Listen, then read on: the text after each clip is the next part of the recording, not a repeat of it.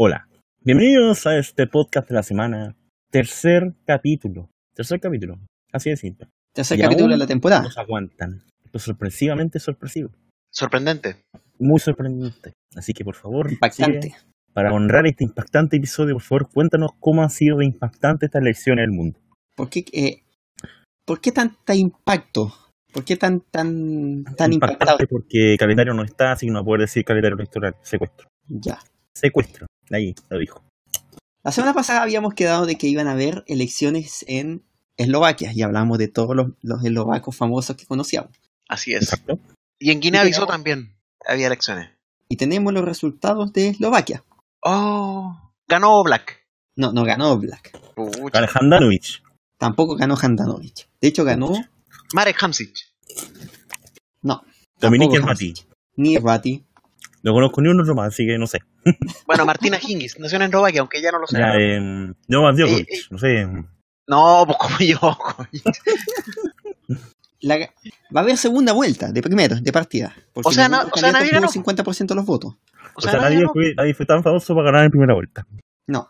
Pero se dio una especie de sorpresa, entre comillas, porque Susana Kaputova, que, era, que es miembro de la oposición, sacó el 40,3% de los votos en la primera vuelta, mientras que el pri- principal rival, que es de la coalición gobernante hoy día.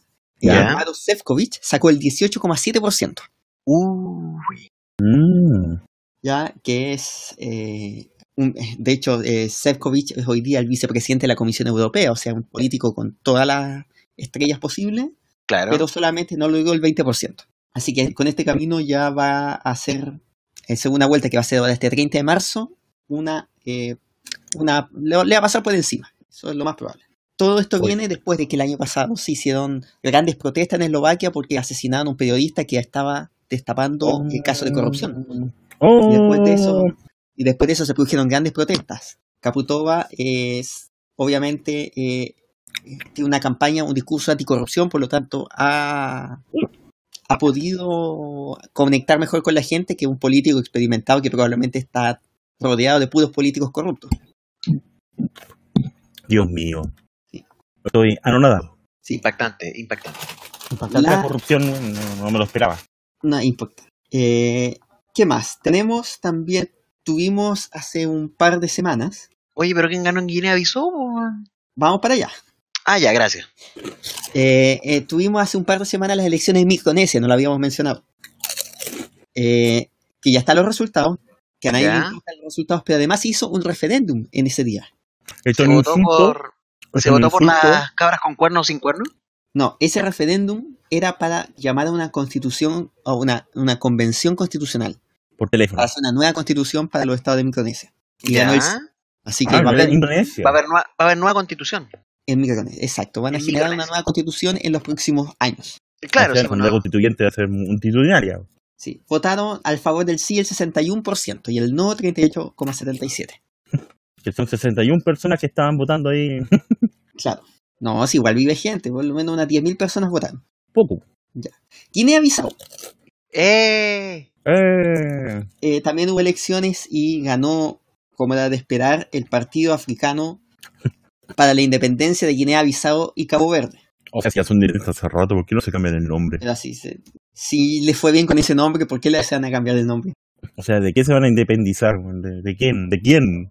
Pero es que ya marcaron una presencia con ese nombre. Sí, pues, po. y entonces- cayó, ahora, sacaron 47 escaños, perdieron 10 escaños con respecto a la elección pasada, mientras que la oposición del el, el principal partido de oposición también perdió 20 escaños, Oh, eh, así que el, el principal, la primera opción que surgió fue el movimiento para la, eh, la democracia alternativa, que es un partido más verde, que entre comillas. Eh, Ya. y, pero, que promueven la pero- independencia pero el Parlamento no hay- del no hay una mayoría. verde. un partido tiene una mayoría. Así que eh, en- es un país que ha estado con una situación de crisis continua en estos últimos años. Vamos a ver si se logran llegar a acuerdos para gobernar en los, próximas, en los próximos años en Guinea-Bissau. Eh, ¿Qué elecciones tenemos ahora para la próxima semana? Ya. Tenemos, el, eh, vamos a tener un referéndum en Burkina Faso. ¿Y no en Suiza? No, ¿Por qué? A ver, eso- Entonces no, no, no, no es un referéndum. No. No. Los A referéndums menos, son a sucios. menos que sea un referéndum para aprobar la construcción de la estrella de la muerte. Tampoco. Mm, puta la wea. Oye, a todo esto, eh, bueno, no sé va de a ser será una un referéndum que va a generar una nueva, o sea, aprobar una nueva constitución para Burkina Faso. ¿Ya? ¿Ah? Así que tendremos un sistema semi, eh, donde habría un sistema semipresidencial, donde habrían cambios importantes dentro de los derechos públicos del país. En donde ahora, ahora lo- los padres para que, perdón, puta la weá, me empataron en el último minuto, conche tu madre. perdón, perdón. Iba a decir algo, pero justo fue el gol aquí en el fútbol juego, así que. Fondi, fondito, fondi. Dentro de- entonces vuelvo, dentro de esas cosas limitaría la, la reelección presidencial, ¿Ya? a- eh, eh, derechos adicionales que serían tan útiles como los de la Constitución chilena, donde hay derecho al agua limpia, a la- a- a- a- al hogar, derecho a, las, a, a la desobediencia civil ¿Ya? y otros más. Ese, eso, eso va a pasar en Burkina Faso este próximo 24 de marzo. Y además, este 24 de marzo habrán elecciones en Tailandia. Ya. Oh. ¿Y quién, quién se Eh, nombra como se- candidato más fuerte? Se, se elige eh, No quiero imaginarme los nombres de esa gente.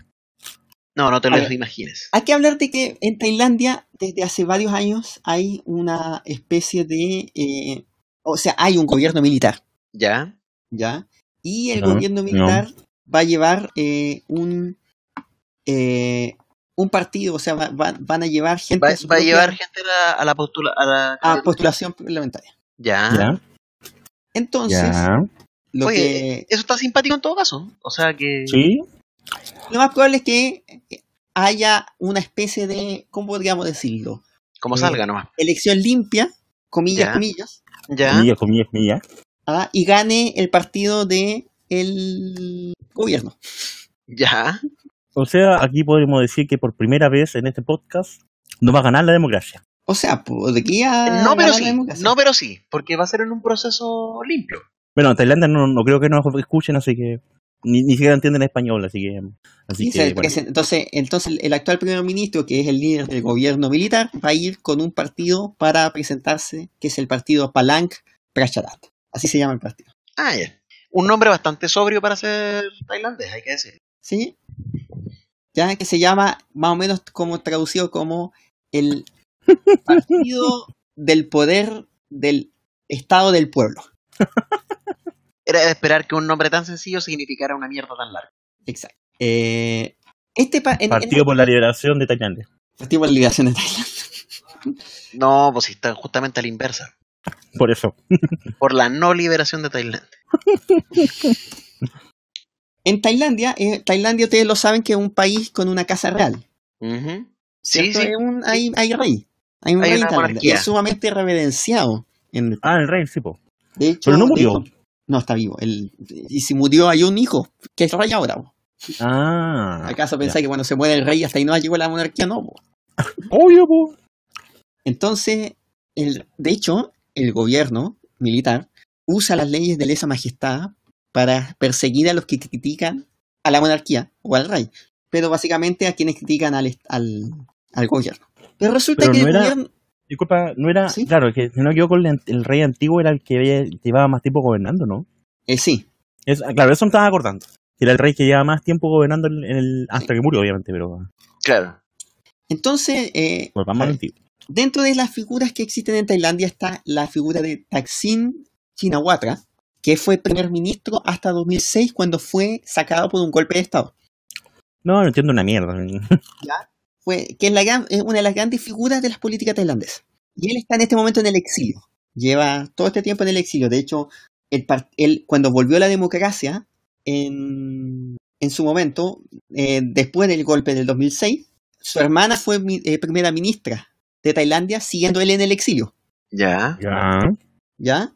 Pero nunca lo pudieron traer, nunca pudo volver al país porque eh, había riesgo de que hubiera un golpe de Estado nuevamente, porque el ejército lo odia.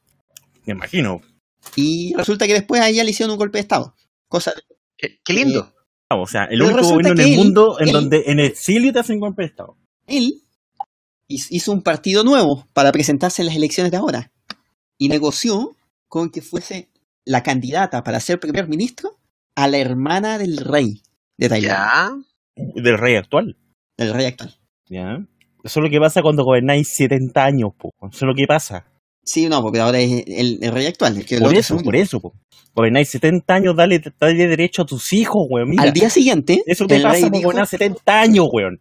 al día siguiente, el rey salió y dijo que ella nunca le había preguntado, nunca le había pedido permiso a la Casa Real y que no podía ir. Como- ¿Quién le va a pedir permiso si está en el exilio, pues, weón? No, pero el, el exilio es el del, Ya, ya, del perdí, ex ya. primer ministro, está ahí más perdido tú. El rey no está en el exilio.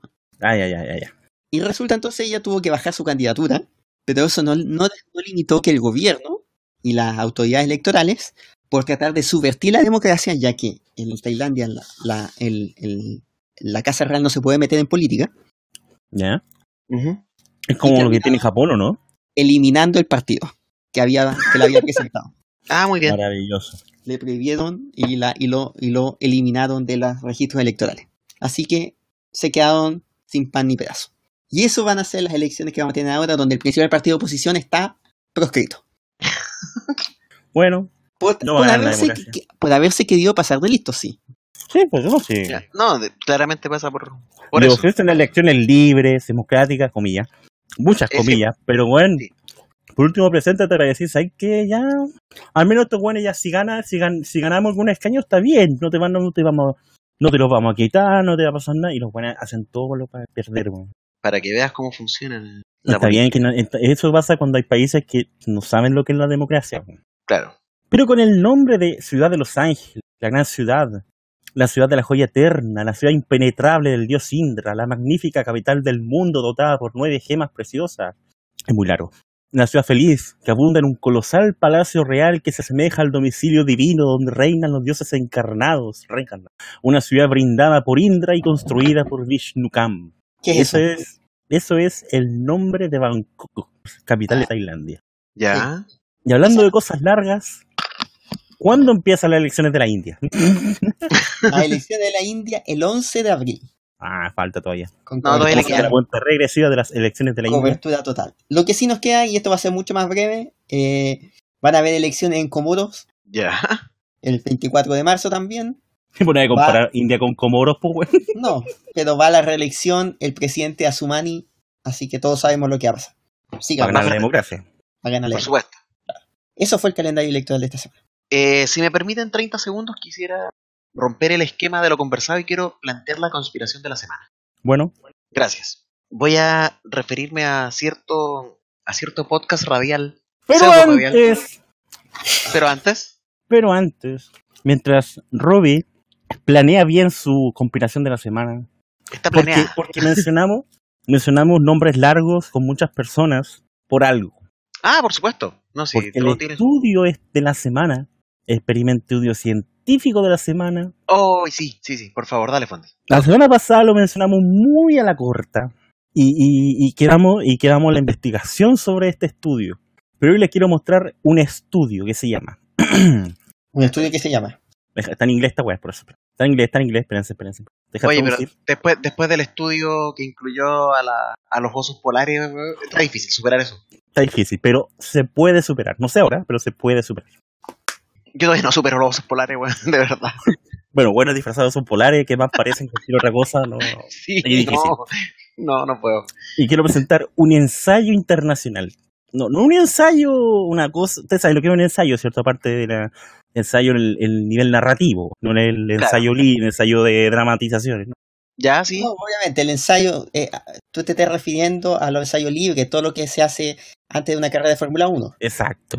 Pero Claro. en forma narrativa, o sea, tenéis que detallarla, weá. Por ejemplo, eh, Hamilton corrió muy rápido. Pero no tan rápido porque botas ya no. Exacto. Buena estrategia de botas, pero después vamos a hablar de eso.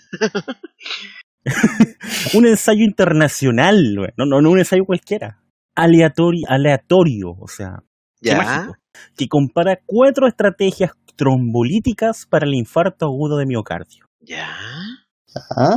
Esto Esto es es un, muy interesante. un estudio, pero no un estudio serio, de, de, de una persona llamada Eric Topol, que es, es un cardiólogo reconocido en Estados Unidos, el tipo tiene galardones, no sé, una persona seria. Es un estudio serio. O sea, ya. serio. Él viene de la Universidad de Virginia, eh, no, es- no es la de, no es de, no es de Berkeley. Tiene estudios en genética, genomínica, medicina, medicina inalámbrica, mírate eso. ¿Ya? Obtuvo distinciones de, a ver, la medalla Hutchinson de la Universidad de Rochester, que no sé, no, no entiendo qué puede ser eso famoso, bueno, algo será. Te leí No, una medalla. No, pero medalla, tiene una medalla, tiene más que, más que muchos en el mundo. Por O sea, tiene, tiene, tiene más palmarés que Capdeville. Exacto, más ver que Gimnasia y Grima La Plata y Capdeville juntos. O sea, háganse Y eso. casi, lo- y casi los mismos que Rosario Central. Casi lo mismo, casi, pero falta poco. Este estudio tiene 10 páginas. ¿Ya? Tengo el estudio aquí en, en un link por si quieren revisar. En inglés. ¿Y ahí cuáles Y son sus el- conclusiones? El 2 de septiembre, el 2 de septiembre de 1993. Ente- Esa fecha se hizo este estudio. Ahí está, le mandé el link. ¿Ya?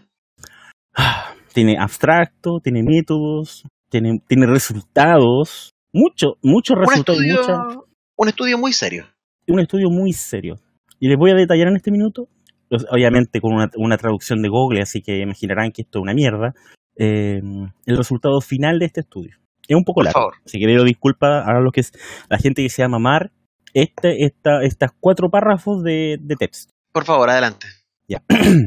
Nuestros hallazgos indican que una estrategia trombolítica consistente en TPA acelerado, que no tengo puta idea, no, no me pregunten definición aquí, con heparina intravenosa, bueno, es como si estuviéramos leyendo el tiempo, pero fue superior a ambos regímenes de estreptoquinasa para reducir la mortalidad y lograr un beneficio clínico neto según lo definido por la supervivencia sin un, accidente cerebrovascular discapacitante. En comparación con los regímenes de estreptoquinasa, el TPA condujo los beneficios reales de 10 vidas adicionales salvadas por cada mil pacientes tratados, o la prevención de muerte o accidente cerebrovascular incapacitante en 9 de cada mil tratados. Pero igual, igual un número importante, o sea, un 0,9%.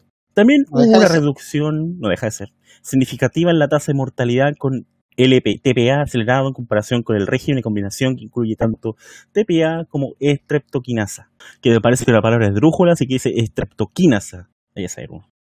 La superioridad del tratamiento acelerado con TPA, puta, ya he dicho TPA estos días, fue estadísticamente robusta en todas las comparaciones de subgrupos espe- preespecificados. Aunque este régimen no militar se asoció con un pequeño exceso de accidentes cerebrovasculares, los puntos finales de supervivencia sin accidente cerebrovascular, supervivencia sin accidente cerebrovascular incapacitante y supervivencia sin accidente cerebrovascular hemorrágico no, fal- no fatal demostraron la ventaja neta de este enfoque de tratamiento sobre cualquier régimen de verdad, dice puro estreptoquinasa, así que no lo voy a leer más. El doctor Topol, como, bueno, resumiendo este abajo, dice el doctor Topol, como presidente del estudio, asume toda la responsabilidad por el contenido general e integridad del manuscrito. ¿Quieren saber cuántas personas, cuántas personas participaron en este, en este ensayo de 10 páginas? ¿Cuántas personas? Adivinen, voy a dar un numerito, voy a dar un rango, un rango muy bajo, entre 1 y un millón. no, broma. ¿Cuántas personas Abajo. No sé si ustedes pueden ver el link, pero abajo ¿Ya? sale apéndice. Apéndice, sí. Muy largo. Vean o sea, ahí, también trabajaron con el apéndice. exacto.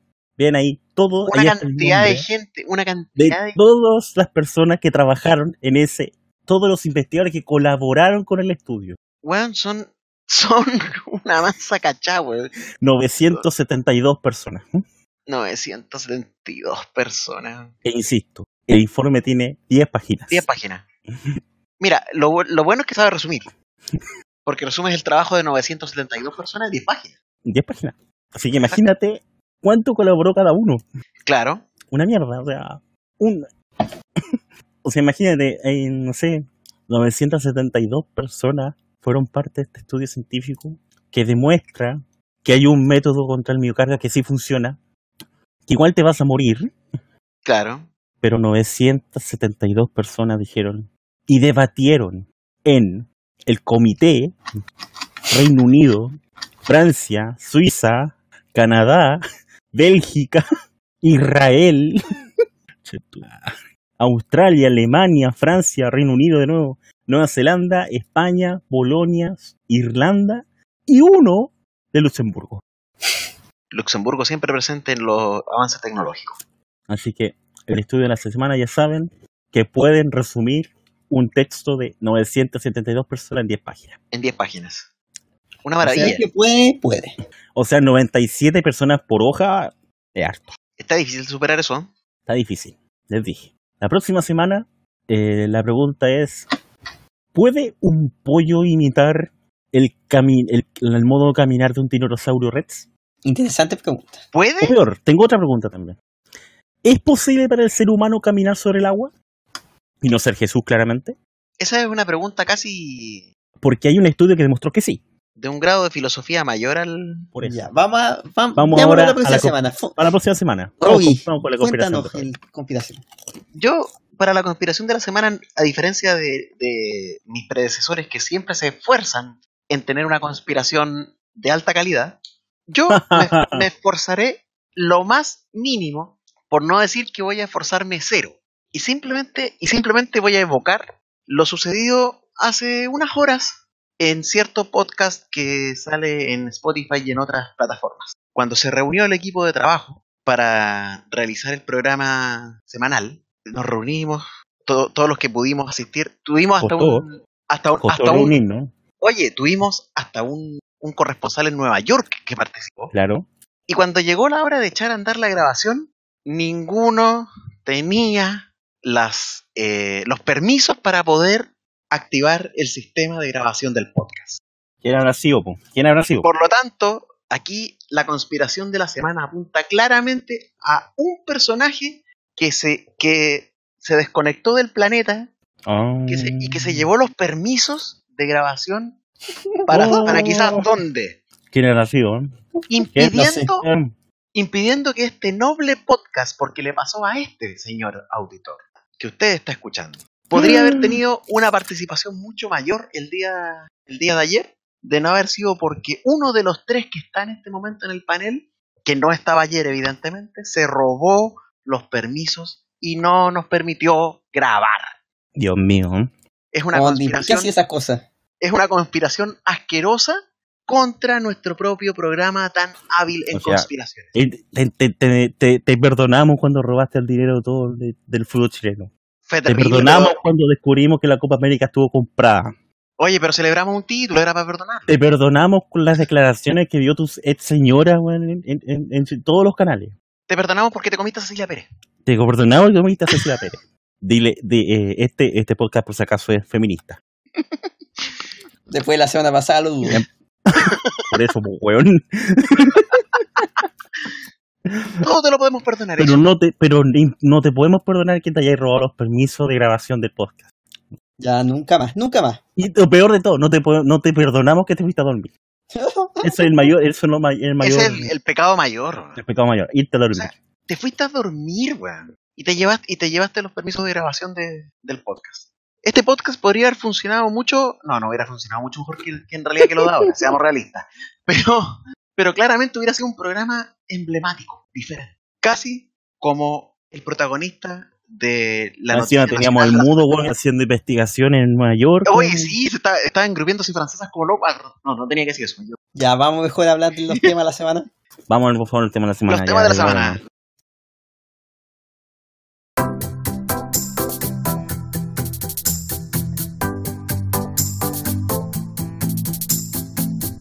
Em, Nueva Zelanda está de luto, ocurrió una tragedia, la cual se hizo mundialmente conocida y que generó, por así decirlo, ha generado hasta el día de hoy controversia por los tintes políticos que ha mantenido el asunto. Un tipo cometió un atentado terrorista contra, contra en una mezquita, tratando, de, tratando su- entre sus objetivos a matar a más de 50 personas. Supremacista blanco, dicen algunos, fan de Trump, dicen otros. Hay muchos temas que ver aquí. Hay, de hecho, ayer, por lo que se está tratando de ver en internet, había una discusión para tratar de eliminar el foro políticamente incorrecto de 4chan. Otros culpan incluso al youtuber PewDiePie de esto, lo cual después voy a dar mi punto de vista como informático, que ese, ese punto de vista sinceramente es poco relevante. Pero vamos a ver qué esto lleva al futuro, porque es un tema importante. Mucho se habla del terrorismo islámico o del terrorismo en la Araucanía, otros derechamente van a tratar por ese lado, pero muy poco se habla del terrorismo hecho por blancos, hacia musulmanes, hacia minorías. En el fondo el terrorismo, como busca la definición, el terrorismo es un acto, perdón, perdón, es, es un acto de infundir miedo hacia una identidad. Puede ser una nación, puede ser un pueblo específico, una etnia, en este caso una minoría. Es un tema complicado que obviamente esto tiene muchas aristas al día de hoy y el panel, por favor, entre Robbie y Sibe, que podamos debatir esto acá, comentar, si es que saben algo más, lo que sucedió en Nueva Zelanda esta semana. ¿Quién quiere tomar la palabra? Voy a tomar la palabra porque Por favor. alguien tiene que hacerlo. Eh, mira, en realidad, tal como tú bien has, tan sapientemente has introducido el tema, eh, siempre se ha existido una suerte de, unidireccionalidad a la hora de hablar de- del desarrollo del- de los actos terroristas. Entonces, entonces hay una estigmatización que se ha dado con el tiempo y que, y que hace que, hechos como el que sucedió en Nueva Zelanda sean más impactantes todavía. Eh, o sea, estamos hablando, y estamos hablando tal como, tal como ya se ha dicho en todos los portales de noticias, radio, etcétera. Estamos hablando de una de un, de un ataque a mezquitas. Estamos hablando de muerte de 50 personas, de una cantidad de heridos eh, más o menos similar. O sea, hoy día confirmaron 50. Sí, sí, pero y, y los heridos, 50 muertos, 50 heridos. O sea, no hay un, no, eh, digamos, el terrorismo blanco, como tú mismo lo has denominado, tiene el mismo, el mismo efecto en el fondo. No, no hay una, no hay una diferenciación. Y, y claro, y podemos, podemos discutir sobre lo, lo que motivó, digamos, el, el ataque, podemos estar horas debatiendo, pero, pero quiero ir un, quiero ir quizás un poco, un poco más allá a partir de la teoría, de la teoría simpli- simple y simplista tal vez, de la, de la influencia, de la influencia neofascista en el, en el atacante, digamos, de, de, de esta, de, de- que perpetró este ataque. Entonces, de una u otra manera volvemos a, volvemos reiteradamente al punto de, de cuando no es un ataque terrorista de fe, le hace, estos que organizan musulmanes, islámicos, etcétera, es un ataque nazi. O sea, no nazi, perdón, eh, fascista, nada.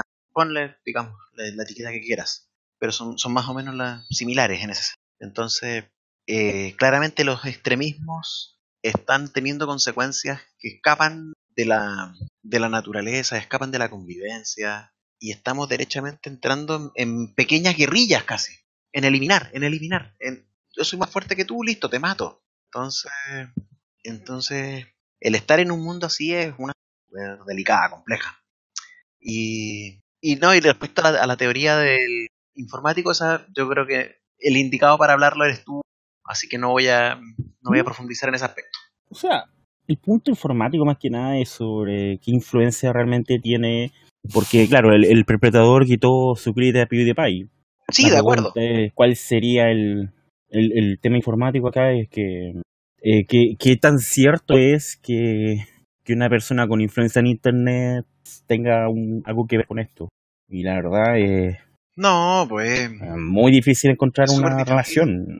es súper difícil, o sea, entiendo la, la influencia que puede tener sobre, sobre las personas a partir de lo que hace y todo lo, y lo, lo que y todo eso. Pero de ahí a, a que porque gritó la, pre- la premisa, Sí, pues, o, eh, vincularlo directamente con él es una cuestión es ridículo. excesiva. No, no, no quise decir ridículo, pero es excesivo. No tiene. A ver, a ver, a ver. No sé si. Yo, es excesivo ligarlo directamente a él, pero sí tenemos que tener en cuenta que hay una cierta mm, red. Red que alimenta estos, estas, esta generación de, de terroristas eh, o de extremistas de ultraderecha. Donde gente que no solamente ya. que si bien muchas de ellas se apoyan en simplemente en hablar y en tener sus opiniones, pero que hacen que generan un, un- un clima tal que hay, hay otras personas que no, no están limitadas por morales o por otros temas de hacer realidad lo que los otros dicen. Y ahí podemos hablar de, de- distintos géneros, pero que se enfocan, pris- que, que se centran principalmente en lo que ha sido eh, 4chan u otras otras redes que son básicamente donde entre meme y meme va saliendo un- un- una negatividad contra cierto otro grupo y esa negatividad, dado que nuestras redes sociales, ya sean eh, entre izquierda y derecha, hacen que nos descomuniquemos, o sea, nos comuniquemos más con los que somos parecidos, pero nos descomunicamos con los que piensan distinto, hace que eh, este, estos mensajes negativos y otros se vayan, eh, no se masifiquen, pero sí la gente que es susceptible a ellos se va quedando en ese núcleo y se va acercando a este núcleo y se va alejando de los otros núcleos que, podría, que podrían apoyarlo, que podrían eh, no dirigirlo hacia esos pensamientos. Entonces al final se van cerrando en esas ideas y se van cerrando Claro. en esas ideas, y obviamente se genera esta negatividad, hace que otras personas tomen esa negatividad y actúen sobre ella Claro. y se compren armas y vayan y si tú estás diciendo tantas veces que como ha pasado, como pasa por ejemplo varias de las conspiraciones que hemos mencionado antes en este mismo programa, Sí, que eh, los inmigrantes, y esta conspiración no la hemos mencionado, pero por ejemplo, que dicen que los inmigrantes son, eh, los, los inmigrantes musulmanes vienen a destruir la civilización occidental. Occidental. Exactamente. ¿ah? Que hay una conspiración de George Soros para atacar o para eh, sustituir la civilización occidental, occidental con una civilización producto de los inmigrantes musulmanes, que van a traer la ley charia, que van a, que van a hacer un montón de cosas. la chare, la chare, la chare, cada- Sí, es verdad. Y, y cuando tú hablas de George Soros, eh, básicamente lo que estáis diciendo es los judíos. Claro. ¿ah? Entonces, no solamente hablamos de, o sea, hablamos de anti contra los musulmanes, pero también contra los judíos. Y son, y esa misma extrema derecha que antiguamente hablaba y que, que, que veía, que vimos con su peor cara en Alemania, bajo Hitler, Sí. eh, hoy día tiene otras caras, no está quizás tan organizada en el sentido de que sean partidos políticos que vayan, que tengan armamento y todo lo demás, pero podrían tenerlo si no se les para tiempo. Pero más que nada están llevando a esta gente a que tipos en particular actúen por su propia cuenta.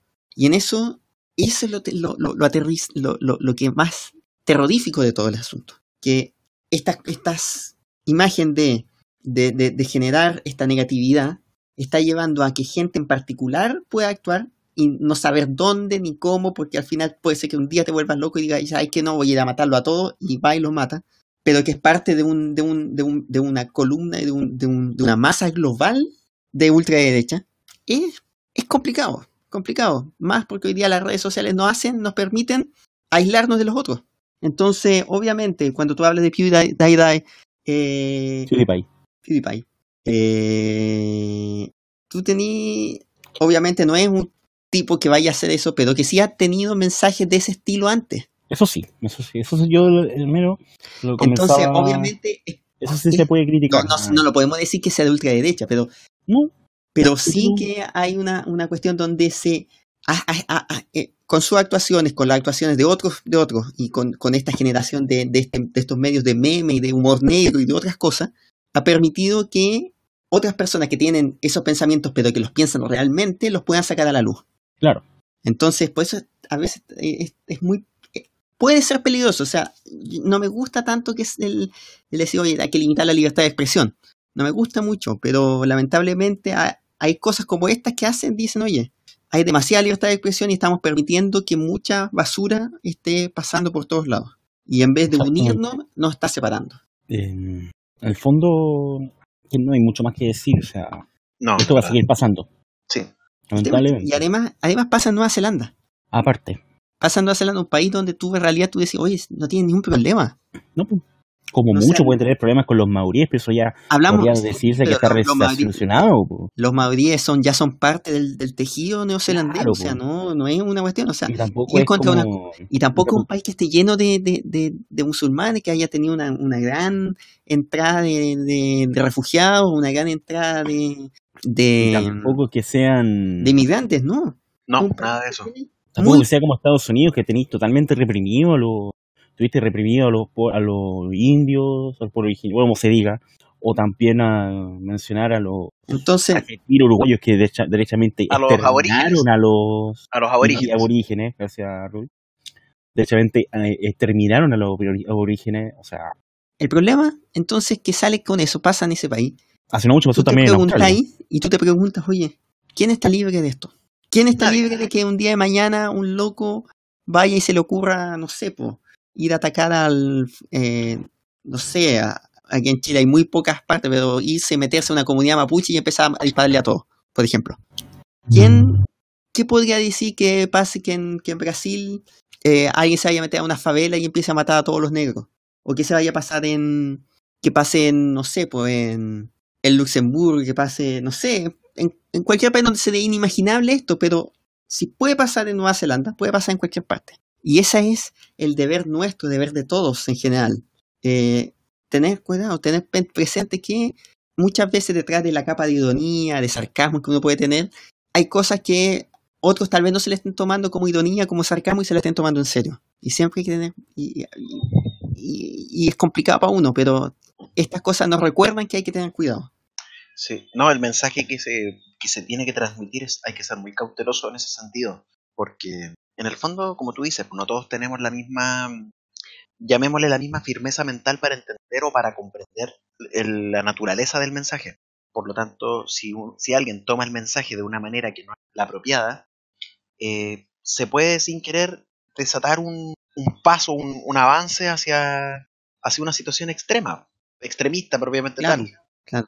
Y eso no quita, no quita, bajo ninguna circunstancia, la gran responsabilidad, la enorme responsabilidad que ha tenido en hechos como el de hoy, los principales líderes políticos, no solamente, no, no, no voy a meterme en Chile, pero sí a nivel mundial. A nivel mundial, claro. ¿ah? O sea, hay una extrema derecha que está mostrando una cara muy fea en estos momentos y que está en el poder en varias partes del mundo. Estados Exacto. Unidos, está en Hungría, está en Italia, En Brasil. está en Brasil, En países importantes. ¿Ah? y en En países que son relativamente importantes. con Bueno, mucha presencia. Muy importante. Pero Hungría no es tan importante, pero sí ahí es donde está el, lidera- el, el- el liderazgo de El la cerco, extrema derecha en, en donde Europa. está el cerco entre inmigrantes y Europa. Entonces, obviamente, eh, si- y no, sino que además no se nos olvide, Rusia, a pesar de que Rusia no es tan... Y, y pareciera ser el amigo de los gobiernos de izquierda acá, pero Más que nada amigo de los gobiernos que están en contra de Estados Unidos. Básicamente, pero es un gobierno de extrema derecha. Eh, y así, y así vamos a tener, y, esas palabras, las palabras anti-inmigrantes, la- las cuestiones de que nos están invadiendo, necesitamos un muro, de que eh, nos quieren, o sea, Hungría es donde está básicamente todo lo que habla, lo que hablamos de George Soros, es Hungría el que presiona y muestra todas esas políticas o, o esas conspiraciones. En Italia lo mismo. Se van a, ¿Cuántas últimamente están haciendo redadas o están cerrando centros de donde viven los, los inmigrantes?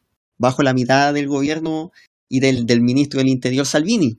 Para que hablar también del Brexit en, en el Reino Unido, donde parte una, una parte no menor del, del sentimiento que llevó al Brexit es la antimigración.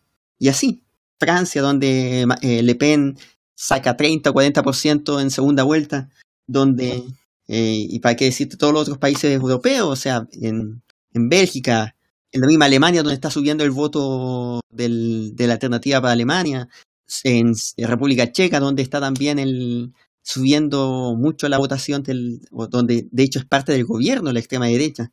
Entonces, obviamente, todas esas, todo eso se basan en la política del enojo, las políticas del enojo. Hoy en día la política del enojo la lleva la extrema derecha. En el pasado las políticas del enojo no la llevaba la, la, la derecha tanto como la izquierda y así se han ido dando vueltas. Pero cuando tú haces política en base al enojo, tú llevas a que la gente actúe sobre el enojo, porque el enojo y, y, y la rabia es una de las grandes, eh, una de las grandes emociones que moviliza. Entonces te sirven para llevar a votar, pero lamentablemente también te sirve para que alguien tome armas y empiece a matar gente. Entonces, el terrorismo se basa en la rabia, se basa en el odio. Y hay muchos políticos hoy en día que están profitando del odio. Y lamentablemente ellos también son tan y tan responsables, Responsables. como el que está eh, como el que está detrás del gatillo. Claro, más que nada porque no hacen nada para, para que eso pase. Ahora yo digo. Que Sino que lo Quizás- aprueban. cuando lo hacen, es que Lo cuando lo hacen, silencio, ellos se pues, lavan las manos. Ellos se lavan las manos porque ellos Claro. no, no, no dispararon. Efectivamente. Entonces, ese es el desafío. El desafío importante es que nos limitemos, que no pens- que pensemos en que nosotros, primero, como seres humanos, como ciudadanos, como habitantes del- de este país, de este planeta, de que siempre tenemos que tratar de acercarnos a los otros, de que siempre hay que tratar de estar en comunicación con los otros, aunque y en particular cuando piensan distinto. Porque es la única forma de que podamos mantener una cohesión social. Si empezamos Lamentablemente. Lamentablemente no, pero es así. O sea, si nos alejamos unos de otros, empezamos a generar estos grupos, estos grupos desconectados, estos grupos donde vemos a, a los otros como enemigos, donde vemos que, no sé, pues si creemos que George Soros está trayendo y vemos, vemos a los musulmanes como enemigos y vemos a los judíos como enemigos y vemos a los liberales como enemigos porque están trayendo inmigrantes, porque no solo porque quitan trabajo, sino que porque vienen a, desplazarnos como sociedad, un montón de cosas. Entonces, el punto es ese. Tratemos de unirnos, tratemos de, de relacionarnos con los que están en las otras veredas. Porque si no, esta cuestión no solamente no va, eh, va a volver a pasar, sino que va a poder pasar mucho más común o van a llegar partidos políticos que se van a aprovechar de esta desconexión y que vamos a vivir tiempos peores. Bueno, para cerrar, sí, eh. Eh, no, no tengo mucho más que agregar porque ya hemos analizado todo y de una manera bastante profunda, bastante seria. Eh, solo esperar que efectivamente no se den esos tiempos peores que se están que estamos vaticinando entre comillas y que, y que definitivamente eso- esos mensajes tan peligrosos que se están transmitiendo se pueda se pueda re- reducir eh, el efecto que tienen para que en el fondo la humanidad no, no caiga en un ciclo autodestructivo. Eso. No sé, yo no tengo mucho más que decir, o sea, que vamos a tener que esperar nomás cuándo va a ser el próximo ataque.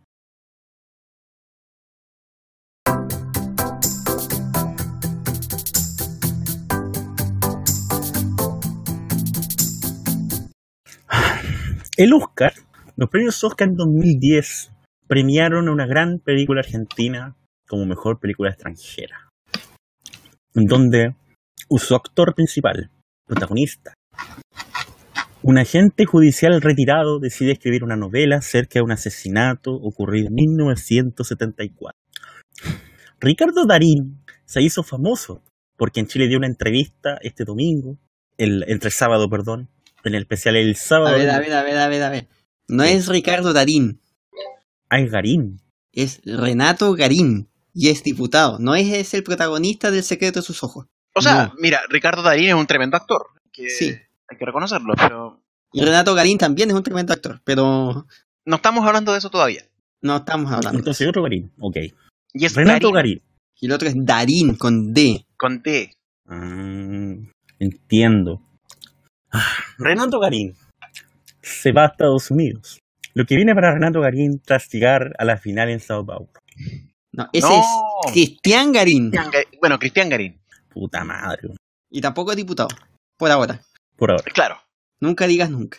No, no, pero, pero por ahora, dale tiempo, dale tiempo y va, y va a ser diputado. Bueno, ¿lo conozco otro Garín? A Renato Garín, que dio una entrevista este sábado en el- para la revista Mercurio. del Mercurio. Que no es Emol. No, que en la revista Sábado, que no es el Mercurio tampoco, Claro. que es suplemento, y que es en papel cuché, Por supuesto, eso es lo importante. Tuche. pero habló grandes frases. Un gran, tuvo una gran entrevista, una entrevista que, que de verdad que debió haber sido un lujo para el autor y el, el autor de la entrevista, un lujo haberla vivido porque dijo tantas frases, podríamos decirlo, dijo tantas cosas, El periodista Arturo Galarce, saludos para él que tampoco nos está escuchando. Saludos. exacto, y que, pero que la debió haber disfrutado de una manera porque es porque dentro de las cosas que mencionaba aprovechaba. disculpa si- disculpa si- ¿Sabes quién nos está escuchando? Estoy viendo aquí los twitters. Una, una persona, una, una modelo que está viendo, está viendo el Milan Inter mientras tanto. Se llama Débora Melo. Entonces, saludos para ella. Saludos para ella, por supuesto. Saludos para Débora Melo. Ahora sí, por favor. Eh, ya, después de esta interrupción bien... Estúpida. Sí, estúpida. Dejémosla ¿Por qué estúpida? Mandó un saludo, weón. Que son malos, weón. ¿No? En Fue- este programa no se dan saludos, ya se conversó. Perdón, pero ahora sí. Eh, un- esa, esa, esa entrevista tenía frases tan hermosas, tan momentos como que mencionaba que estaba comiéndose un congro mientras hablaba de la pobreza que vivía. o, Un o grande. que tomaba té verde. O sea, fue, era, fue, era una alegoría al entrevistado mientras se lo cagaba una y otra vez. Era, era, era digno, digno, dignísimo de eh, Gabriel García Márquez. Era una cuestión hermosa. Surrealismo mágico. un- había un realismo mágico implícito en esa entrevista que, que, que es, que es un gusto leerla. Pero además va a dejar harto que hablar, va a dejar harto que discutir porque va al fondo de lo que hemos hablado todo este año acerca del Frente Amplio. Rogi tiene fragmentos de esa entrevista y nos puede relatar algunos de ellos. No, o sea, eh, si quieren puedo No tiene tener- entrevista, mira, si maravilloso, quieren, weón. si quieren puedo tener eh, el, audio, el audiolibro de la entrevista. No hay problema, lo puedo- No, pero la- Hicimos el mejor momento de esa frase. Oye, no, pero es que hay, tanto, es que hay tantos momentos El maravillosos. audiolibro, po, weón. El audiolibro. Sí, es una entrevista como de ocho páginas, ¿qué querís? O sea, no, no voy a sacar un mato chico, tengo que... Además, O sea, es dos horas. Además es Renato Garín, no puedo sacarte una entrevista rasca, así resumida. Ah. Yo quiero aprovechar No. de pedirle disculpas aquí a Lucho Jara. Si nos está escuchando, probablemente no. No, no, no, no, yo me opongo a eso. Quiero, Yo hablar- quiero sí decir que las opiniones, las opiniones vertidas en este podcast son exclusiva responsabilidad de quienes las yo, le voy a, yo le voy a pedir disculpas, tú no. Ya, gracias. Ah. Eh, por weá, al lado de Renato Garín, eh, el ego de Lucho Jara, al lado del ego de Renato Garín, eh, de verdad que parece eh, como Messi al lado de Cristiano. En tamaño, En, en Estatura, porte. en estatura. Estatura. No en calidad de futbolista, sino que en estatura. Bueno, Porque de verdad que lo dejó chico, muy, muy chico al ego de Lucho Jara. bueno, ¿quién es Renato Garín? Para cuento corto, rápido, diputado por el Distrito 14, que es abogado de la Universidad de Chile, que estuvo, que tuvo un intercambio en Yale, un magíster en periodismo escrito, un magíster en periodismo escrito en la Universidad Católica y el Mercurio, un máster en Periodismo Derecho escrito, pues bueno, o en. Oxford, Oxford. eh, perdón, en- Oxford. perdón, perdón, me salté, me, me salté lo más importante. Un máster en Derecho de la Universidad de Nueva York y seleccionado como alumno de posgrado en el Magister Juris, ahora sí, de la Universidad de... Oxford. Oxford. Gracias. Y también es autor de tres libros que no voy a nombrar porque no quiero hacerle publicidad. Eh, No nos pagan por tanto. eh, exactamente, no nos pagan por nada, señor. Entonces, No ¿qué- somos cuál, es la. Cuál es la gracia? Eso viene después. Eh, ¿Cuál es la gracia de Renato Garín? Bueno, él, a él le gusta destacar que viene de una familia de esfuerzo, de, comerciante, de un comerciante melipillano, una ex trabajadora de la fábrica de Toyin Cabata, que son sus padres, pero a pesar de eso, lo primero que él dice es que ante todo es nieto de su abuela paterna, que es abogada de la Universidad de Chile. Nah, el nieto de un abuelo, bravo. Idiota. Eh, entonces él dice, parte diciendo que gracias a su abuela, él pudo tener una educación clasicista. Y lo dice, aquí volvemos al, al- al genial toque del, del periodista, lo dice comiendo un pedazo de concre a la parrilla en un restaurante de las una maravilla. el- el- insisto, Viva el Arturo Galarce, pueblo, bueno. Viva los trabajadores. Arturo genio, genio. Y, lo, y, y además destacando todo lo que es su formación, renacimiento, música clásica, clases de piano, una biblioteca de Tolst- con Tolstoy, Chekhov, Shakespeare, todo lo que es García Márquez. No, Chekhov, no, no sé, idiota. Chekhov. Chekhov. Eh, El, el sobrino ruso de Chejo Mota, pues Mota. Bueno, eh, mira, por ejemplo, él decía que, que, que su obligación era estudiar en la Chile, derecho, que cualquier otra cosa era un fracaso. ¿Por qué? Porque la idea de su abuela, insisto, destaca mucho su abuela materna en lo que es la formación de él, eh, la idea de, de- de mi abuela era que ahí uno se educa de otra manera, que ahí agarráis otro lugar mental, sick. O sea, así lo dijo con esas palabras. O sea, no, pues sí, significa que, que es la percepción del, del, del. No, ese es el, no, es el psic. Sí. ya, pues, ya. Ese dice, Sí, así se. así- significa así, así como se, Así. así, como lo dijo, así tal Así como lo dijo. Mm. ¿Ah? Bueno, eh, bueno, y ahí eh, Garín des- describe lo que fueron sus primeros años de universidad, empezando a entender el, el contraste cultural con lo que era el mundo de Melipilla. O sea, pasáis de, de una Melipilla, Melipilla no es lo mismo que Oxford. Santiago. No, po, o sea, o sea vivir, eh, vivir en las calles de Melipilla no es lo mismo que, co- que codearte con cabros del Grinch School, de la Alianza Francesa. Entonces, Obvio. que Gabriel Boris, que Giorgio Jackson. Exactamente. Entonces, y claro, o sea, va- voy a buscar frases así de las maravillosas que él dijo, que fueron muchas. Cuesta, cuesta filtrar, cuesta elegir. 42 frases de, de Renato Garín. Oh, no, quedamos cortos. Bueno, el, el punto es que, eh, por ejemplo, a él, le, a él le da rabia ver el protagonismo de Gabriel Boric.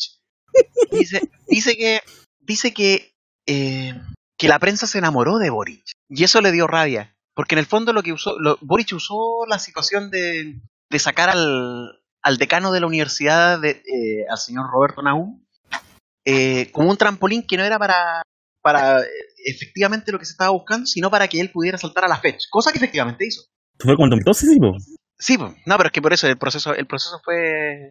Fue así de largo, o sea, date cuenta que... que llegar y, y meterse la date fecha. cuenta que la date cuenta que la toma la toma digamos en la que se pide ya eh, agresivamente la salida de Nahum fue el año 2000 y dura 40 días entonces eso eh, en una escuela de en una escuela de derecho ¿qué- de qué estamos hablando o sea o sea o sea hello y claro y, y dice y eh, bueno y él habla de que de que en el fondo Boric usó a la escuela como una excusa de ascenso político. Ese ese es una lo cual no, no es mentira. Sí, de- No, dentro de todo dice cosas bastante sensatas pero pero destaca destaca mucho digamos y digamos eh, por ejemplo por ejemplo vamos voy a rescatar otra de las frases maravillosas que que Garín formó parte de, de un equipo de intelectuales jóvenes que preparó el relato de la campaña de Sebastián Piñera el 2000 el 2009 para la presidencia que efectivamente ganó eh, aquel año Obvio. entonces, eh, Garín no se considera de derecha, por lo tanto, parte diciendo que para él es una contradicción esto. Y lo dice tomando una taza de té verde en un restaurante, y en las Condes. O sea, insisto, vuelvo a O sea, no a- cualquiera tomate verde, o sea, el pueblo En un tomate verde. en un restaurante en las Condes. Obvio, o sea, las Yo puedo, tomar, yo puedo tomar un té verde de los, que, de los que compran los chinos, ¿cachai? De esos que. Claro, la, caja está Luca, Claro. la caja Luca, eso, pues, pero no, pero él toma té verde en un Y si en una, y si en una de esas de las condes tienen esas cajitas de té verde de, de Para abaratar costos, por supuesto. claro, yo lo veo muy factible, de hecho, muy factible. Y, y de hecho, las ganancias que le sacarían serían tremendas. Exacto. Imagínate esa pura caja, el puro valor de la caja, el del té, el valor de la caja. Exacto. Pero bueno, eh, ima- él parte diciendo que es una contradicción para él porque nunca fue de derecha, pero se crea el mito de que él es de derecha. Nunca fue de derecha. No. Y de hecho, eh, frase, voy, a, voy a citar, voy a citar, Sí, te, voy a por citar favor. porque esto, esto amerita. por favor. Dice, dice, por un lado era interesante ir a la moneda, conocer al presidente, discutir con él. Además, Piñera me abrió las puertas. Yo era un pendejo. Y a los 22 años, ver cómo te trata el presidente. O sea, me, leg- me, leg- sea. me legi- me O sea. legitimó con todo el mundo. O sea.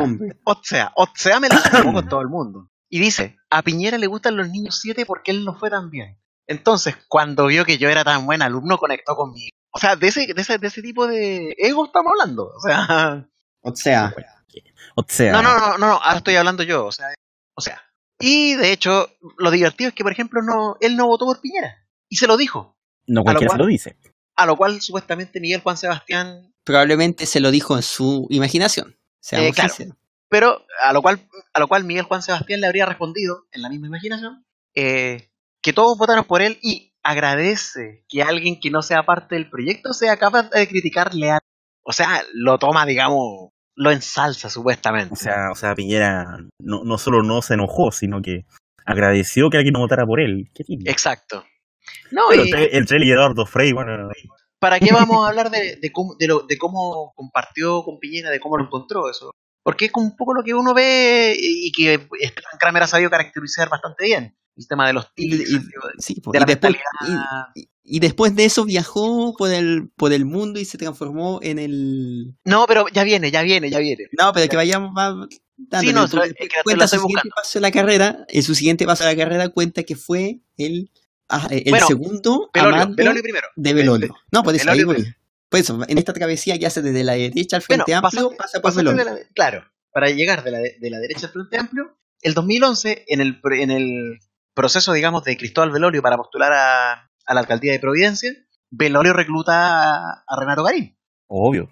Obvio, po. entonces, eh, y como caracterizado ya, ya tenía su magíster en periodismo en, en, en la Católica y en el Mercurio. Entonces- No en MOL, en Mercurio. el Mercurio. Y, y claro, plantea, digamos, eh, que claro, que todos lo tratan de loco, digamos, tanto por haber hecho... Ah, no, bueno, eso viene después, porque hizo el magíster. Entonces trabajó con Belolio, descansaba mucho en él. Y después, Belolio nunca superó, en palabras de, de Garín, nunca superó haber perdido la, la, la pre- la primaria con José Ferrazuri. Entonces, claro, José Ferrazuri gana la primaria, a los cuatro días, obviamente, un tipo tan indispensable como él tiene que tenerlo en su equipo. Entonces, eh, de la candidatura de Belolio recluta a Giorgio Jackson ya a Renato Garín y arman el bloque para hacer el contrapunto de los partidos tradicionales, ganándole a el alcalde en ejercicio, a Cristian Lave. Y como lo dijo él en, en una frase bastante liviana para ser Renato Garín, eh, terminamos ganando, me voy a celebrar a casa de Pepa. Así, relajado. O y sea, después no cuando- Plaza Italia, po, bla- No, po. Y cuando le preguntan por cómo quedó Belolio con todo esto, dispara, dice, dice que quedó muy dañado, que nunca se recuperó todo, que sigue Y nótese, ¿Cómo lo sigue, sigue al día de hoy con el mismo rollo. Dice, dice, Pobrecito. yo le, dice, yo le reproché muchas cosas y nos distanciamos. Siento que Cristóbal dejó botada la campaña. O sea, se dedicó a la bohemia. Pasaba, pasaba metido en un bar que estaba ahí en Pedro de Valdivia, uno que tenía unas casetas telefónicas rojas. Y ahí no se ganaban los votos. Mientras yo y otro grupo repartíamos volantes por los edificios, Cristóbal se dedicaba a la bohemia. O Mientras sea, yo hacía cosas, bohemia. mis colegas O sea, no hacían ni una wea. Garín, héroe nacional. La bohemia, po. La bohemia. o. Gai- Garín, héroe nacional. Bueno, ¿y por qué estudió el, el máster en periodismo? Eh, dijo que tenía dos objetivos claros para estudiar el máster en periodismo, que vale la pena mencionar. Uno, acercarse a la literatura. Y el Ya, otro, ya, ya, ya. y el otro que la gran lección que sacó de la toma mencionada esta día es que, pese a todas las peleas, el principio estructural es que los medios de comunicación son los que mandan. Y mientras más cerca estás de los medios, mientras más los conoces, mejor te va a ir, hagas lo que hagas. Pregunta: Pregunte, Pregunte. si el Mercurio da máster en periodismo, ¿sí? ¿el MOL da un máster en psiquiatría? Debi- mira, debiera becar al sí. menos. Debiera becar sí. al menos. O sea, dar, sí, una beca al menos. Un, yo. Entonces, bueno, y también dentro de dentro de esta este ego aplastante que apareció, le hizo cariñito a Giorgio Jackson, con- a- sea. que era justamente con quien con quien había estado trabajando en la candidatura primero de Belolio y después de Rasuris en Providencia. Y fue súper directo. Dijo, dijo, no, yo percibí desde un comienzo que le faltaba formación en humanidades, que él era más intuición que formación. Ay, que- mío. que el canon intelectual que uno sigue en derecho, en filosofía o en historia, él no lo tenía, porque era ingeniero. Y porque tenía, Chan, una, chan, distancia, chan. y porque tenía una distancia con la intelectualidad. No le voy a responder a ese personaje lo que, lo que acabo de leer, porque a mí también me llega de rebote. Ingeniero. Exacto. Ingeniero Aquí, inclusive hasta, hasta para los efectos conseguiría como ingeniero así para... No, para que pero, se pero, espera, espera un poquito. Ya, está bien, está bien que te un líder re de Garín. Por ser malte, por ser terita, por sacarse los momentos importantes. Pero, pero, pero así de weón. Gracias. Lo podemos jugar por todo, pero por ser ingeniero comercial, que eso no hay una ingeniería, pero igual, pues, weón. Igual no te sirve. La ingeniería. Bueno, ya. Bueno, entonces... el abuelo. pero en mi ingeniería comercial yo puedo entrar al colegio de ingenieros. Así que, Toma, toma, te cago. No, no puedo entrar, pero te cago, te cago. Yo no he querido entrar. Yo, Yo no no puedo, quiero- yo- Hace rato que no podría entrar. entrar, pero Hace rato que podría no entrar. puedo entrar, o sea, tú no podías entrar. No, tú no puedes entrar. claro, ustedes al menos pueden. Claro. Bueno, el, el asunto es que ya marcó esa diferencia con Giorgio Jackson a partir de que era un ingeniero, de que no tenía la habilidad y todo. Y claro, pues empezaron a coincidir en, en carretes, en joteos de y todas esas cosas.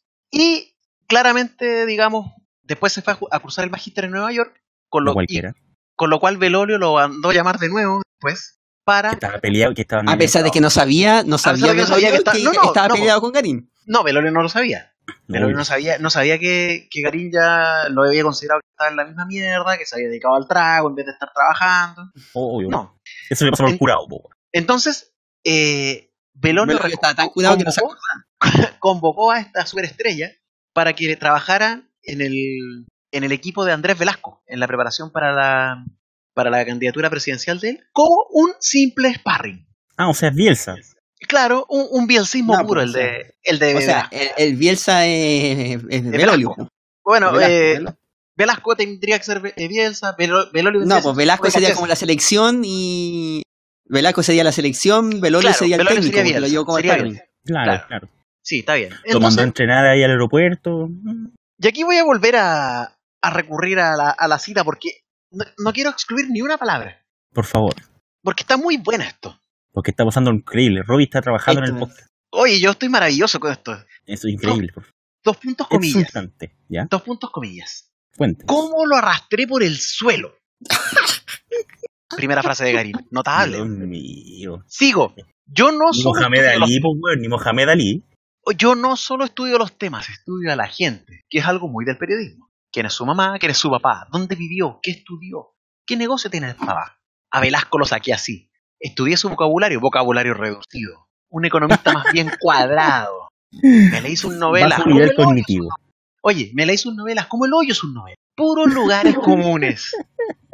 Él no me conocía, era un sparring. Perdió los dos debates conmigo. Grande. Cierre comillas. Cierre comillas. O sea, no cualquiera, no cualquiera pierde debates ahí con Andrés Blasco y sobrevive No. para contarlo. No, po. No cualquiera. Bueno, después se fue a cursar su, su magíster en leyes en Nueva York. Y, ¿En Oxford? eh, Perdón, Oxford. no, no, Oxford fue, aceptado después para el, Ah, ya. para el, ¿cómo se llama? para el magíster juris. Ok, ok, ok. Y cuando está en Oxford estalla lo de venta. O sea, perdón, en, en Nueva York En estalla lo de York, venta. Nueva York, sí. Estalla lo de venta. Y como corresponde, el protagonista de nuestro bloque nacional se lava las manos. Maravilloso. Obvio. Dice, me fui de ese movimiento por eso. Obvio que no iba a ser de la mejor forma. Ellos decidieron minimizar el almuerzo de Velasco con los peces. Ah, Ellos, O sea, po, él- ellos. Ellos, ellos, yo no tengo ni idea. Ellos, po. No, para yo- nada. pero- todas las cosas buenas son mías, todo lo malo es de ellos. Pero creo que Exacto. nada supera lo que pasa cuando se va a, por favor dígalo de nuevo ustedes, Oxford. Oxford. Oxford. Oxford. Está al lado de Cambridge. Claro. Cambridge. En 2016 viene Ya. el momento más maravilloso de la vida. O sea, gente que escucha el podcast, tome una grabadora, grábelo. Ni siquiera, ni siquiera baje el capítulo, porque bajar el capítulo para escuchar esto- estos 30 segundos Exacto. me parece excesivo. Grabe Eso, este momento. eso, para esta wea graba así, para estas partes. Exacto. Exacto, por favor. ¿Qué pasa? Está ¿Qué- en Oxford, ¿Qué pasa? próximo, próximo a iniciar un doctorado, y se le iluminó la mente. O sea, se este convirtió en Salaquet, weón. Se le, se, se le, se le iluminó la mente a, al amigo Garín. Ah, se encontró, oh. se encontró y conversó, digamos, con Boris Johnson, que es el ideólogo del Brexit, que Yo tanto pensaba, que era, yo material, pensaba que era el vocalista de, de ACDC. ideólogo del Brexit, que tanto nos ha dado. Ah, no, ese es Brian Johnson. Y se lo encontró en la casa de su tutor, Y, del eh, profesor Paul Craig, Imitador de Donald Trump también. también. Y ahí abrió los ojos, la luz lo iluminó y comprendió que semejante mente maestra tenía que regresar a Melipilla. A matar. ¿Cómo No, cuenta lo la peor- historia? Lo peor es que lo dice, po.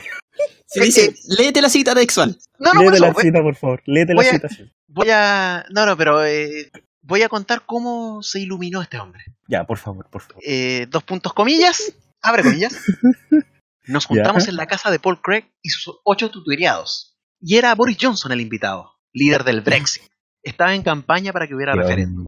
Paul se fue a dormir y nos dejó con el resto. Y yo, ¿qué más? Me quedé hablando con Boris hasta las 7, 8 de la mañana. Lo fui a dejar después al tren de- a Londres. Y me dijo, tú tienes que dedicarte a la política. Yo le dije, Boris, el Brexit va a ser un desastre. Salirse de la Unión Europea va a ser imposible. ¿Cómo negocian después? O sea, cierra comillas. Entonces, ahí, ahí se pegó la cachada del hombre de que tenía que dedicarse a la política, porque se lo dijo el líder de un proyecto que iba directo al desastre, según él mismo. Esto no. O sea, alguien que ¿qué sabe que va a fracasar. Pregunta, pregunta. ¿En qué año fue? 2016. 2016. O sea, ¿En fíjate. qué me fue eso? Porque el Entonces Brexit fue en está- 2016. Está mintiendo. O sea, primero, no, Oh. sabemos que está mintiendo. Pasó todo esto de Pero- legislación. Pero en 2016 no podía estar haciendo campaña para que hubiera un referéndum si iba a haber un referéndum ese año. Porque lo hubo. Claro, pues, y el referéndum se demora como dos años, un año en planearse. pues. Sí, pues sí, Claro. fue. O se- sea, se- que se confirme y todo. Exacto, si fue Claro. de 2015 que se había hecho el referéndum y todo. O sea, Sí, de partida esa cuestión. No, pero está bien, pero hay que después las de conversaciones, la conversación no tiene pierde. Bueno, gracias Cide por cagarnos la historia. No, no, es para. Cagó la esta es la conspiración de la semana. La conspiración de la semana. Sí, sí de protagonista de la conspiración de la próxima semana de nuevo. Ahora arruina el podcast, Juan. ¿Qué más, Claro. ¿qué más quiere arruinar, Pero güey? el- eh, ese encuentro es maravilloso porque eh, eh, es, es una gran imaginación. Es que Oye, no, pero, lo ojo, que dice, ojo pues, que, ojo que después de lo que le, dice Boris Johnson, la iluminación llega a un punto, pero yo, yo quedo, quedé impactado hasta ahora, hasta que lo estoy conversando con cuando quiere, quiere volver a Melipilla. pues, o sea, Exactamente. Y dice, O sea, no Y cualquiera, pues. a partir de que, a partir de que el periodista de una manera muy insidiosa le dice que, claro, que ve que Boris, Jackson están agarrando vuelo como figuras políticas y él estaba lejos de eso. Entonces, abro comillas nuevamente, dice, eso es, yo que fui a todas mis clases, yo que fui a la o universidad sea, no a estudiar, cualquiera. que fui a la universidad a estudiar, no a armar marchas ni a tomarme la escuela, cáchalo egótico. Si mi generación va a llegar al poder, yo soy indispensable. Si estos no tienen otro como yo, no tienen a nadie que les vaya a poder redactar las weas que le puedo hacer yo. Claro, una cosa muy egótica. Después confirmé que era cierto. Pero hay un asunto de competencia generacional. ¿Qué prefiero yo? ¿Hacer un doctorado o ir a competir a Santiago con ellos? Cierra comillas. O sea, Todos dirían que hace un doctorado, pero bueno, O sea, él tomó eh, otra todos, decisión. o sea, el no 90 cualquiera. o sea, el 90% si es que no más de la gente diría ser. Es que ni siquiera es volver a Santiago, volver a Milipilla. Esa es la wea. No, y cuando volvió a Melipilla, voy a. No, y aquí las, aquí las cifras se, se cruzan y ahí toma, toma fuerza la teoría del, del doctor de, de que, de que hay hartas cosas que se desarrollan en la imaginación de él. Porque saquemos cuentas y voy a ser Ni, rápido. en ni yo, ni yo con mis personajes inanimados así sin vida tengo tanta imaginación como él. Mira, el 2014 se mudó a Penta. O sea, pero se mudó a Penta, Penta. se mudó a Nueva York. Sí, No, la, estalló la, Penta. la gran manzana. Y, y, y estalló Penta. Eh, en, en escrito del, del periodista dice, ese año se mudó a Oxford y dos años después, dice, cuando estaba a punto de iniciar el doctorado, se definió esto, ¿cierto? ¿Sí? Entonces, si estamos hablando de 2014, Fue dos años de después, 2016 eso. 2016. Sí. Entonces, nuestro rockstar del día, cuando habla del retorno a Melipilla, dice, y no me interrumpan por la primera frase, porque ahí se va a caer al tiro la contradicción, pero dos puntos comillas, llegué en 2015, sin exagerar, fui el sujeto más famoso del pueblo. Me saludaron unas 500 personas. Iba al mall y la gente me pedía fotos. Fui portada del diario. Entonces ahí digo, si voy de candidato no voy a arrasar, pero voy a estar entre los primeros. Nadie a dudar de mis capacidades. O sea, desde Fallon la, la Raguibel que no existió un melipillano tan famoso. A todo esto, ya que mencionaste a Fallon Gol de Jean Paul hace, un- hace unos Gracias. Estamos en, en vivo El Comentando. carrusel. el carrusel Ahora- del podcast. Eh, Robbie, por favor, yo lo único que pido, lo único que, que, que, que siento que debería tener el final de esta entrevista es que al final de la entrevista él se despierta y encuentra que no tiene las piernas. No, es que eso, eso ya es, es O sea, demasiado. imagínate, estoy aquí buscando, estoy aquí buscando gente famosa de Milipilla. O que Ay. sean hijos ilustres de Milipilla. Hay. Pero que aquí la mayoría son militares. Por- entre, entre ellos está Policarpo Toro. ¿Ya? ¿Ustedes saben quién fue Policarpo Toro, cierto? Sí. Sí. Exacto, fue el, el, El el que- creador del... Eh, ¿El creador de qué? No, ah, dilo tú, dilo tú. No, si no, pues yo voy a decir lo verdadero, pues di tú qué es lo que haces. ¿Qué- qué- Policarpo, el, el creador del ranking top, se sabe. Exacto, el- eh, eso de que hay decir tú. No, no, no, él no hizo el ranking top. No, ¿Cómo, bueno, cómo tan ignorante, Side? ¿Cómo tan ignorante? tú dijiste a decir eso. No, ¿cómo se te ocurre? Ni siquiera sabía cómo se llama el ranking top. güey. top, top, top, top, top, top, top. ¿Qué te pasa, Policarpo? ¿Qué te pasa? Bueno, no, pero Policarpo Toro fue el que descubrió, el que descubrió el el que hizo la primera expedición hacia la isla. Hacia Isla de Pascua, sí. No, y la descubrió, porque 1888. no existía el de Pascua en ese momento. Era como Rancagua. Es que la, la tomó posesión para Chile. Exacto. Eso. Ya. Dijo- fue como que Oye, pero en todo caso, en todo caso hay que reconocerle a, a Falón Larrabiel, que es la ¿Quién? segunda meridiana más famosa del pueblo hay, que, de... hay que reconocerle a, a Garín que no dice puras frases egocéntricas y puras frases No, para nada, o sea, la culpa es de los demás. O sea, yo voy a rescatar, por ejemplo, cuando habla de, de digamos, de cómo, de cómo se ha manejado un poco la, la política. Cuando dice, cuando dice que, que cuando tu objetivo no es ganar, sino que es tensionar, poner un punto, visibilizar, un poco lo que es el lenguaje generacional, pierde, pierde de vista la estrategia para ganar. Entonces las indicaciones no son para ganar, sino para poner una raya moral y decir yo estoy aquí, tú estás allá. Entonces, ah, y dice en, una, en un mea culpa importante, que nosotros somos los culpables un poco del tensionamiento excesivo, de estar todo el tiempo exigiendo, reprochando, regañando a la DC, a los Mm. radicales, a, ¿Para qué a los partidos de qué izquierda, exigimos? po? a los partidos de izquierda, sin pensar en que hay que ser más estratégicos y buscar la redacción de la indicación que me permita alcanzar los acuerdos. Entonces pone, pone un ejemplo de Mike Orsini con Cata Pérez hablando con Matías Walker para en el fondo darle vuelta al voto. Claro. Pero, pero claro, es un, es un manejo que... Y también pone el ejemplo de, de la reunión de Mike Orsini con Palma Salamanca. Entonces, ahí, ahí también vuelve un poquito el cariño, al, el cariño propio entre. Y también, por supuesto, lo que más importante habla de que él hablando de egos, eso es lo mejor de todo. Él Todos son hablando de egocéntricos menos yo. Eh, claro. Y, y dice, dice que el hecho de que Renovación, de Revolución Democrática solo hable de sí misma, que el Frente Amplio haga lo mismo, Mm. genera una desconexión y genera potenciar eh, nombres como el de José Antonio Cast. Y lo tira, y, lo que tira, la parafernalia de esta entrevista, eso es verdad. y lo ti- no por eso, es que quiero destacar, quería destacar eso, que no, no Sí, todo obvio, lo que obvio. dice es brutalidad. Claro. Y pone el ejemplo, el ejemplo que pone sobre eso, encontré una cosa maravillosa. Y que lo voy a citar porque corresponde, porque hay que decirlo de la manera que tal cual. Por favor. Dice, hay un hastío hacia nuestra interpretación del progresismo, que es moralista, que es aleccionadora, queriendo ofenderse con todo, que es adanista, En millennial. Que cree que la historia comienza con nosotros. Perdona el ejemplo pedestre, pero está a la mano. Jani Dueñas es la humorista que todo Providencia, con Netflix, tomando Starbucks, quisiera escuchar. Y todo no te. Y, Di- y Dino Gordillo es todo lo que Providencia rechaza. ¿Y quién triunfa? Dino Gordillo. ¿Y quién fracasa? Jani Dueñas. Entonces, eh, es bien pedestre el ejemplo. Pero, Claro. pero se refleja bastante bien lo que. lo que. lo que. lo que habla de, de esta. de esta autorreferencia. Sí, y el, y el eh, costo que tiene. sí, en esa cuestión tiene razón, pero No, por eso. hay una cosa que sí que, que, que, que- que queda muy manifiesto. La entrevista completa huele a un hábit- hálito de, tiene un hálito de superioridad moral. Ah, por supuesto. Entonces, criticar con superioridad moral al Frente Amplio por tener demasiada superioridad moral eh, es lo más frente amplista que se puede tener de esa entrevista. Por supuesto. Por supuesto. O sea, es un hombre emblemático para la coalición. Refleja fielmente lo, la naturaleza, digamos. Yo creo, mira, esta entrevista como deja, yo creo que esta entrevista deja más que claro que el Frente Amplio, para lo único que existe es para hacer ver competente al gobierno solamente por comparación. Exacto. Claro. Increíble como, no- eh, increíble como los cuicos arruinaron el Frente Amplio. Sí, Pero sí, los, eh, los cuicos lo crearon. claro. Lo Bueno, que, es que, es que de, de hecho eso es otra cosa de las que destaca en su entrevista Garín. Cuando dentro de esta desconexión con el Chile real dice que, que dice, empezamos a hacer los pendejos que andan viajando, que estamos con los viáticos, con los departamentos de Claro. paraíso, que los asesores, los choferes, los almuerzos. Y lo dice de una manera súper tácita.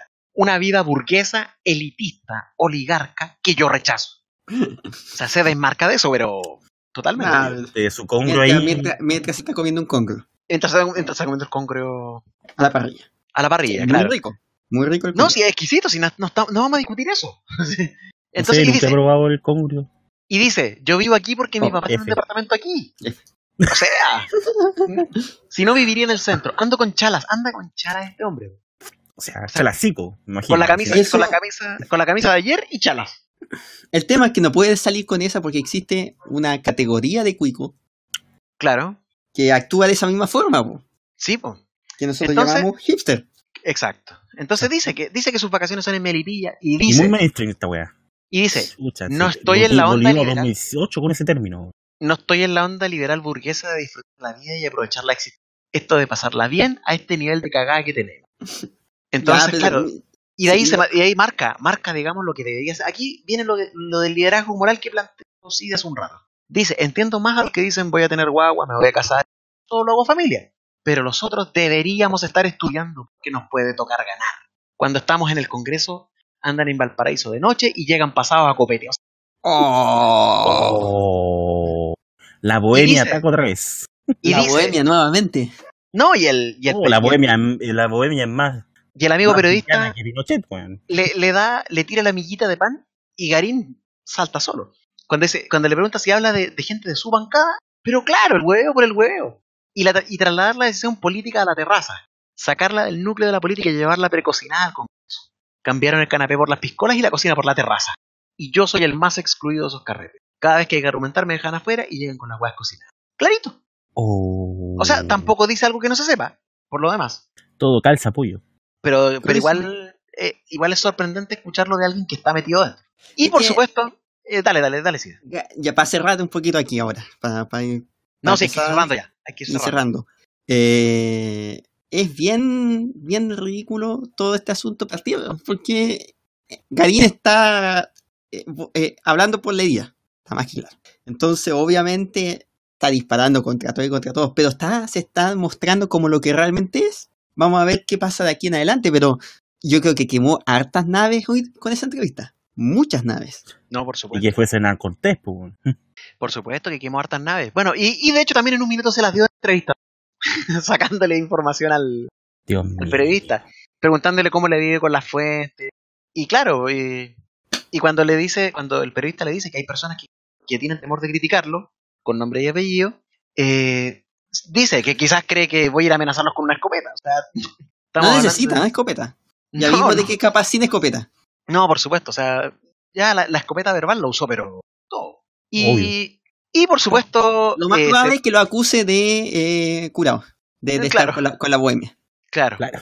No, y Eso de hecho, o sea, con la bohemia, recuerda, recuerda que estamos hablando, y aquí voy a citarlo a él, de que, de que se habla de, al- de que hay algo de temor cuando, cuando alguien es diputado, como él. que la gente agarra un temor reverencial, una distancia. Que ya no se habla de un futbolista, de un artista, ni de un weón de la tele, sino de alguien que tiene poder. De eso estaba hablando. Ese es el- esa es la, la sensación que gobierna en, en Garín. Y por supuesto, las opiniones de la gente, digamos que cercana, cercana entre comillas a, a Garín. Eh, por ejemplo, rescato lo que, lo que dice, lo que dice Copano, Nicolás Copano, que en radio, hasta hablaron de fútbol en radio. Básicamente di- diciendo que es lamentable su salida por democrática, porque siempre está bien que haya un- el que se denomina el frenemy, el, frenemy, amigo claro. enemigo, frenemy, el amigo enemigo, y que lo, iban, lo van a necesitar y no lo van a tener. Y por supuesto, él, siendo más amigo que otra cosa. Claro. No, y de hecho él también ahí después dice y, y tira, y tira los últimos palitos a Giorgio Jackson y Rossini, y con esto yo doy por concluido el repaso de la entrevista. Porque hay que hacerlo. Cuando le preguntan cómo crees que, que lo van a mostrar en, en alusión a que su imagen es la principal renuncia. Obviamente. Obviamente. el- el lo primero, el primer costo lo, va- lo va a pagar Entonces, él dice que cree que lo van a mostrar como un tipo inestable, como un y, y se despacha, y aquí voy a ponerle dos puntos comillas. A mí me encantaría que Giorgio mostrara sus patologías, que es sanito. Oh. O se le cae el pelo porque sí, Oh. sigue. y sigue. La Maite, vamos todos a un psicólogo. Pa, el otro ahí de, Oh. ya, yo duermo poco, me enojo, todo lo que quieras, pero jamás me juntaría con un terrorista asesino de un senador. Eso es locura. Uh. Locura es decir que es inocente siendo que él mismo dice que es culpable. Eso es locura. ¿Cierto? Viste, ya no, o sea, ya. Eh, creo que quedó claro que también estudió en EMOL y sacó el, el título de psiquiatra. Sí, hizo, hizo el pack. No cualquiera, saca, no cualquiera lo logra. Porque está, está, está diagnosticando locura. No, eh, ahí seguramente se asesoró con, Autauro, con Antauro Quispe en, en Emol Muy y llegó, y llegó lejos ahí de la mano de él. Altares de la luz. No, eh, Antauro Quispe es un comentarista Ah, ya. de, lo- de los que tienen muchas estrellitas. Robbie conoce a los comentaristas de Emol. O sea, Robbie es comentarista de Emol. Dios mío. No, Lo pensé, lo pensé Robbie, que haría Satán. no, conozco Eh, algunos comentaristas de Emol, pero no comento. en Emol. Bien ahí. Ya. Cuando Bueno, dejamos necesito... el tema hasta acá porque si no... No, pero Es que fue brillante, fue brillante la entrevista. No, sí fue brillante, obviamente. Le recomiendo, Muy, les yo creo que fue demasiado brillante. Que conseguir, conseguir el, el papel, escuché, de la- del diario de Mercurio de este sábado que acaba de pasar. Conseguir, Sábado- conseguir el diario va a ser, ese diario ser como conseguir el de la Copa América. Cla- eh, claro, el del 16 de marzo. 19, No, el, el 5 de julio. El 5, ah, claro, claro, ah, entendí, entendí. No, pero el de ahora. No, el del 5 de julio del 2015 no. Exacto, era como ese, conseguir esa portada. Claro, no, ahora no. ahora Estamos hablando de conseguir el, la, la revista de ese día. El diario completo. Eso hace más complicado porque, claro, está el sábado nomás. Claro. Vamos a tener que ir a, a- a reciclarlo por algún Y por último, para despedirme a lo, yo- a lo, a lo Renato Garín. Ah, por eso quiero ir al baño, así que apúrense. Sí. Eh, bueno, él dice, él dice que no, que, que como no tienen otro. Como que no, bancada- si quiero ir al baño. Él dice que como no tienen otra en la, en la banca por ahora, lo prudente, sí, conoce esa palabra, aunque no lo eh, es guardarse un rato. No lo creo. Y dice, lo que sí espero es que si Giorgio me quiere enfrentar, me enfrente directamente. Porque, con, porque con la Javiera Parada y con Mayol fue muy oblicuo. Oh. Oh. Y el remate, el remate, por favor. Pero no Ya, ya, lo ya. va a hacer. Porque eso Ah, es hacerme crecer a mí, el némesis Oh. de Giorgio Jackson y Gabriel Boric. El Y así de- Némesis, el y así terminó la entrevista. Así terminó la entrevista, en serio. Yo quedé Estamos impactados. impactado. Ya, estoy vamos- anonadado. tan impactados que vamos mejor a hablar del siguiente tema. Exactamente. Es demasiado.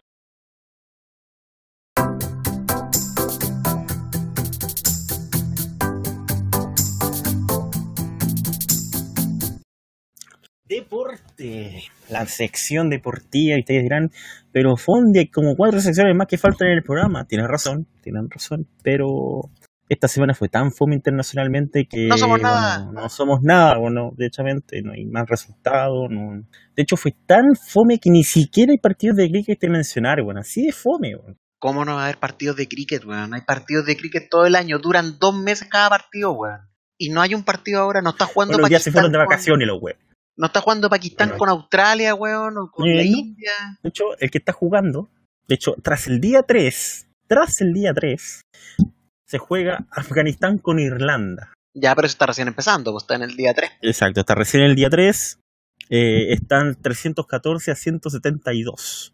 Oh, Obviamente, el que saca ahora es Afganistán, que tiene que ganar, Meter carreras como loco. exacto, meter carreras como loco, tiene que, eh, le faltan nueve wickets todavía, y también tras el día 3, y esto ya terminó, de hecho este partido ya está terminado, Ujú. Jamaica 347, Trinidad y Tobago 389 y 282. Ya, O sea, ganó Trinidad y Tobago, para el que se preocupe.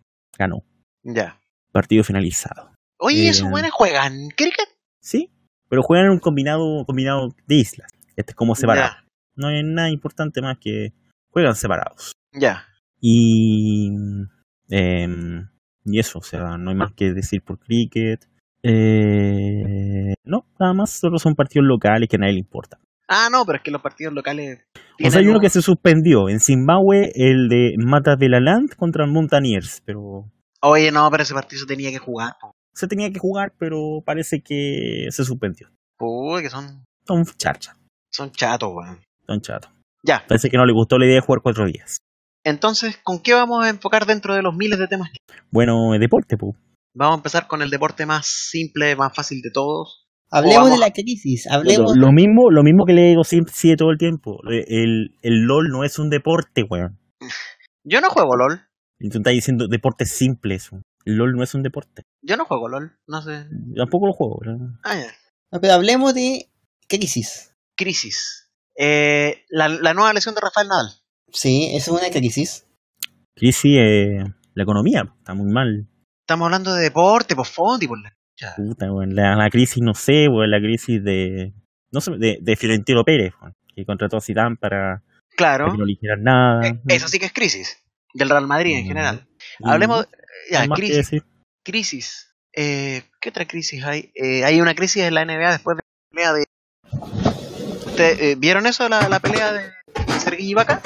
No, se, se cortó el internet justo cuando estaba ahí hablando. Sí, por eso, por eso estoy retomándolo. Crisis en la NBA, Sergei Ibaka. ¿No? Que en pleno partido se agarró a combos con. Ay, no recuerdo en este momento con quién. Y lo molió a combos, de hecho. Bueno, violencia en el deporte. ¿Qué? ¿Qué? No, pero es que eso en la NBA no pasa. Oh. Eso en la NBA no pasa. La NBA no es un deporte de ese grado de violencia. Ay, como que no se tocaron los buenos. Bueno, entonces no sé de qué crisis estará hablando el doctor. Ya hemos planteado todas las crisis posibles. Crisis en el Ajax que perdió hoy día con el AZ Alkmaar. Y otras crisis que no se pueden nombrar porque son chistes internos. No, por favor, no, no, no. Sin chistes internos, ya hemos dicho. No, pero yo me refiero a la crisis, en la crisis en cierto equipo que juega de azul, que se enfrentó a la Universidad de Concepción este fin de semana, en el fútbol, Guachipato, El Inter de Milán. el Inter de Milán no se enfrentó a la Universidad de Concepción este fin de semana. Guachipato. Tampoco. Olimpia. Olimpia, ¿cuándo ha No. vestido de azul? Ni el hondureño viste de azul, po, weón. Como que no, weón. No, po, weón. Yo juraría que sí. A ver, vamos a buscar Vamos en la a buscar, camiseta sí, del Olimpia de. Honduras. Olimpia de Honduras. Es de blanco, weón. Igual que el otro Olimpia. Puta la weá, tenéis razón. ¿Y por qué tiene el león azul? Bueno, entonces, ¿de qué equipo azul? Ah, de un equipo azul en el que hubo amenazas de, de la muerte. Universidad de Chile que se quedó sin presidente. Pero esos weones no son un león. que se quedó sin, sin entrenador primero, después, en, en realidad se quedó con, con dos entrenadores en un momento. y después, y después, sí, porque eso pasó. En un momento ya estaba, estaba listo Alfredo Arias y todavía no echaban a... y, y ahora se quedó sin presidente. Y con Alfredo Arias haciendo un mensaje, un mensaje profundamente peligroso en un Chile como el de hoy, que ya lo destacamos la semana pasada, el 8M y todo lo demás. Bueno, es bueno. Bueno, hicieron dos cosas mal. Pero que nada. Está bien que hayan contratado a Arias, pero nunca supieron qué hacer, qué pasaba cuando Kudelka se enterara. Claro. No, pues que ahí el manejo fue malo. Fue malísimo. No, y cuando. No, y Alfredo Arias, más encima ahora, después de su debut eh, fallido en Universidad de Chile, tuvo la mala fortuna o mala idea de, de decir que ye- respecto a su llegada, que ya se acabaran los llantos de los llantos de mujeres. Mm, eh, entonces, voy a buscar la frase exacta porque no quiero. No quiero caer en el simplismo. Y voy a echarle yo la algo de mujeres lloronas. eso, mujeres lloran, Sí, eso. fue- Que cortar Sí. las actitudes de mujeres lloronas, algo así. Sí. Sí, pero... Ahí sí. Eh, Dice, el- me cansé de actitudes de mujeres lloronas. Esas son las palabras que empleó Bueno, el. Sí, frase, frase ad hoc para nuestro podcast y para la semana que vivimos la semana pasada. Claro. Claro. Así que el señor Alfredo Carlos Arias Sánchez entró de pésima manera en el universo azul. Igual como se fue de muy buena manera del universo verde. No, o sea, mira, sí, se fue, se fue reconocido por los hinchas. Pero hay, hay dos temas ahí que quiero rescatar de eso. Y voy a, voy a tratar de ser súper concreto. Uno, Alfredo Arias se fue de Wanderers haciendo uso de su cláusula de rescisión bajísima para poder irse a Melec. Ya. Y dos, Alfredo Arias se fue sin ganar los últimos nueve partidos en Wanderers. Bueno, eso lo convierte en un crack. Los tres primeros, si los ganaba, quedaba puntero. Al final, clasificó igual a la liguilla, a puros empates avanzó en la liguilla y perdió el partido definitorio eh, contra O'Higgins en una ciudad que me dicen que existe, pero que no sé si existe, que se llama Rancagua. Hay leyendas que dicen que existe. Claro, se supone que allá perdió. Al lado está, al lado está la casa de Platón, por eso. Claro. Así que, Más allá está Troya. bueno. Entonces, eh, no, sin lugar a dudas, se le puso. Si ya entró cuesta arriba la cosa para, para Alfredo Arias, eh, ya se le puso más cuesta arriba ahora. eh, porque más encima, bueno, obviamente, el primer partido lleva dos entrenamientos que siga su, su idea de juego. Pero todo este, todo este tema mediático horriblemente llevado le está, le está haciendo un flaquísimo favor, indudablemente. Y sin Carlos Heller en la presidencia, ahora, más con el tema de las amenazas de muerte que según él profirieron en su contra, eh, más complicado el escenario interno azul, que ya está bastante revolucionado. No sé qué más se, se podría agregar de eso. O sea, es que ya es una cuestión de hace años, pues, de, de- de un, de un proceso. Sí, que le que- podemos llamar proceso a eso. Proceso, sí, pero una cuestión donde han habido crisis, crisis y, y problema y problema hacia atrás, sin olvidarnos de todas las ventas de humo del estadio. Claro, ¿no? Si el, el caballito de batalla de Gel estadio y Ahora, el tema, el, el tema, yo no, no quiero ser injusto con Heller. El Pero tema lo voy a no pasa por él. Ah, no, por supuesto que no pasa por él, hay un montón de factores. O sea, puede tener la plata, que no necesariamente la tiene, Ya. No puede tener la victoria, que necesariamente él tiene. pero no tiene, pero una cosa es tener la plata y otra cosa es que te dejen entrar- hacer un estadio. Claro. No, o sea, puedes, puedes tener el dinero, pero si no tienes permisos, si no tienes un montón de cosas, no, no sirve de nada. El, el, el- na- ninguna comuna en su sano juicio querría tener el estadio ni de la U ni del Colo. Ah, no, por supuesto, por supuesto. Es un suicidio. Entonces, obviamente no hay Si quieres tener el estadio, voy a tener que mandarlo. Es casi. Mira, no, no me gusta ser tan. eh, no me gusta. Esta, esta analogía que voy a hacer es muy fea. Pero es casi como mandar a la cárcel. o Como, como construir una cárcel. Claro, Por eso todas las cárceles las tienes que construir en la en las partes más aisladas de la periferia. Lo mismo tienes que hacer con los estadios. De, si queréis construir el estadio, luego vais a tener que hacerlo así. Sí, por supuesto. Exactamente. Bueno, de hecho, los, los terrenos que el- de la- lo poco que tomó fuerza eran, eran en la periferia de Santiago, lo que eran los terrenos de la Huracarén por una parte, lo que es eh, San Bernardo por el otro lado. El único lugar donde querían construir el estadio, que, que era en una zona relativamente hacia las afueras, es donde está el CDA, en, en la cisterna. Pero ahí le hicieron la tapa rápidamente. Entonces, por eso, el, el tema de Laguna Karen es otro tema. Pero. en- No, claro, no, por supuesto, pero es una, era una de las alternativas. La alternativa, sí, de eso. Es, es muy difícil, es muy difícil esa, esa parte. Pero obviamente fue una promesa y una promesa incumplida y obviamente va a quedar eh, esa, esa etapa, esta etapa, la etapa de Carlos Heller va a quedar como el nombre del podcast. Va a haber pasado sin, Sin pena ni gloria. pena ni gloria. Hay que demandarlo por usar el nombre del podcast. Exacto. Por supuesto. Entonces, es difícil. Es un mal. Es muy difícil. No sé qué va a pasar ahora con sus acciones. Es- él va a seguir teniendo sus acciones y va a nombrar a un nuevo presidente. O las venderá a alguien y otro será el que se haga cargo ahí. No creo que venda sus acciones. No creo que venda sus acciones, siendo sincero. Ay, que además es difícil. En este momento es difícil venderla porque al precio no, no las va- nadie va a encontrar que se las compre al precio que él va a querer. Claro. Esa es otra cosa. No, pero ahí al respecto yo no sé lo que va a pasar. con- Yo creo que Heller va a seguir conservando sus acciones. Bueno, de hecho ya partió el sondeo a, a Harold May Nichols, por lo que en- eh, fue la bomba de humo que, que salió esta mañana. Que Oye, van a ya, pues, dejaste a pasado humo aquí, pues. Ya te cargo, No, no, no, favor. a ver, a ver, a ver, a ver. El, el que viene de la ciudad que está llena de humo no soy yo.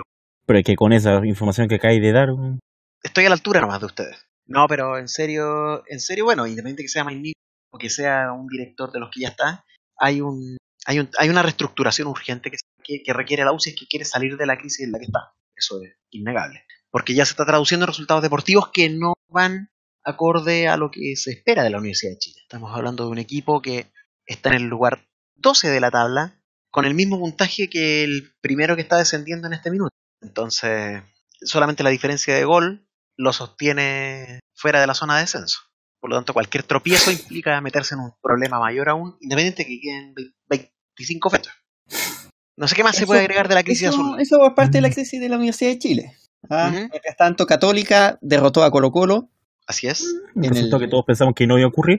pero pasó y ahora es nuevo puntero junto Unión Española. bueno. con la Unión Española.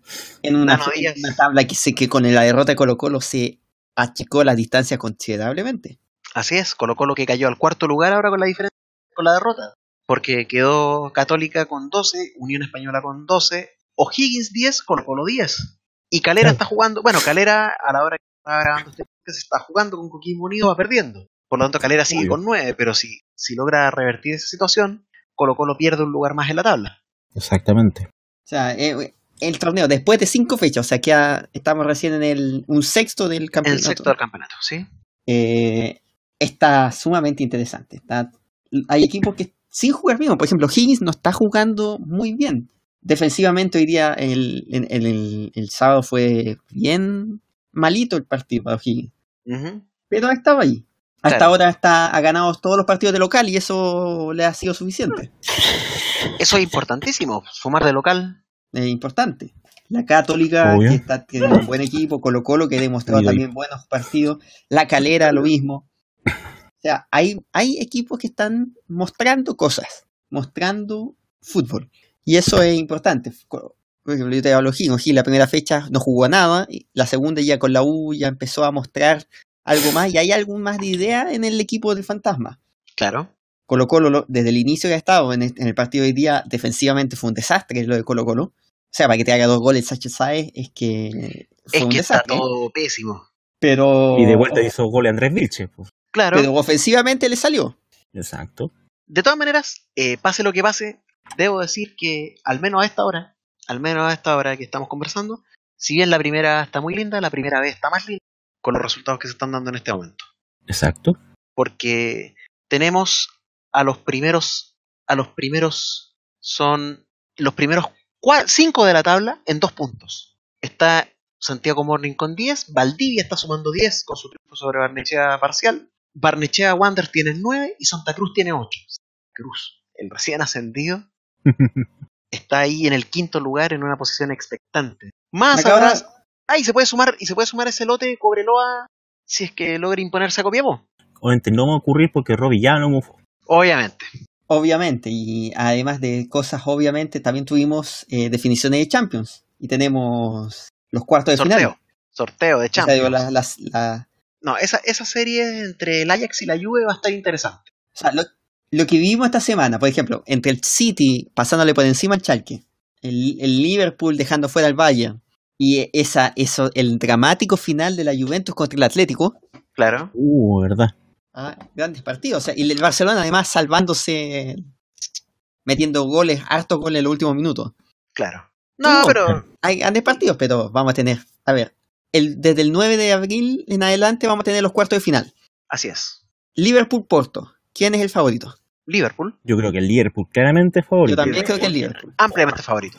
Pero Tottenham, el Liverpool sabemos que es... sí, pero Liverpool llegó a la final el año pasado, entonces perfectamente Eh, puede volver a Tottenham, hacerlo. Manchester City. Tottenham City. Hoy. City. pa- que es, el City es el favorito, para mí es el El favorito, pero cualquier cosa puede pasar. Ah, por supuesto. Pero tú me preguntaste quién es el favorito, es el City. Sí, el City, el City, lejos. Fondi, también tú. Eh, ¿Contra quién? Tottenham. Manchester City. En una liga, en, una, en un torneo que además te- estamos hablando que tiene cuatro equipos ingleses en cuarto de final. Así El es. cuarto es el Manchester United que va contra el Barcelona, el equipo que, inglés que lo tuvo más difícil de todos. Claro. No, lo del Manchester United eh, en el papel está súper complejo. Súper complejo. Muy, muy, muy difícil. Pero Yo creo que igual podría. Pero estaba, tan, pero estaba tan difícil como en octavos cuando enfrentó al Paris Saint Germain. claro, Así que no hay nada dicho todavía con el equipo de Ole con Gunnar Ole, con el una, Ole Gunnar se puede esperar cualquier cosa. Así es. Y el último partido es el Ajax contra la Juventus. No, la Juventus, a mi parecer, parte como favorito, pero, pero de que lo- después de lo que desplegó Ajax en el Bernabéu en octavos, hay que tener cuidado, hay que tener respeto, no hay que perder de vista eso. Creo que el respeto es importante en, ese- en esa serie. Claro. Aunque con Cristiano Ronaldo... Porque muy probablemente el Ajax no va a hacer nada así. Es que, es que se ha demostrado, creo que estas, estos cuartos de fin, o sea, los octavos de final, digo, de la Champions, demostraron cuál es el peso de Cristiano Ronaldo. Por supuesto, o sea, en el, en el Real Madrid su ausencia derivó en el cataclismo merengue en el Bernabéu. Con otra crisis y con el, regreso. Sí. Y eh, por otra parte, eh, Cristiano apareció en el momento justo para ir al rescate de la Juve. Como el, en el fondo como el superestrella que es. Eso, O sea, que demostrando que es realmente una superestrella. O sea, no supuesto. hay. por supuesto, Siempre demo- habido dudas ahí de que no, que. Y no, es- el tipo No. tiene talento y se, se echa el equipo al hombro. Además, es capaz No, de o sea, echarse el equipo al hombro. por supuesto. Fíjate, fíjate cómo se fue, cómo se desplomó el Real Madrid, cómo levantó la Juve y cómo en una instancia complicada que no es tan sencilla de superar porque hay que, hay que remontarle dos goles a un equipo del Cholo Simeone. Es tarea y, y dentro de lo que es, es tarea eso, Ronaldo solo lo hizo. Ronaldo, Ronaldo, Cristiano Ronaldo pues, metió tres goles, chao. Entonces el tipo marcó diferencia cuando había que hacerlo. Exacto. Entonces, vamos a tener partidos. Sí, y, la- y- y antes de, de- de terminar, es- hablar de fútbol. Estábamos hablando del Real Madrid. Ujú. Y la pregunta es, ¿volvió Zinedine Zidane? La pregunta, hay, hay dos preguntas que salen. Una es, ¿por qué volvió?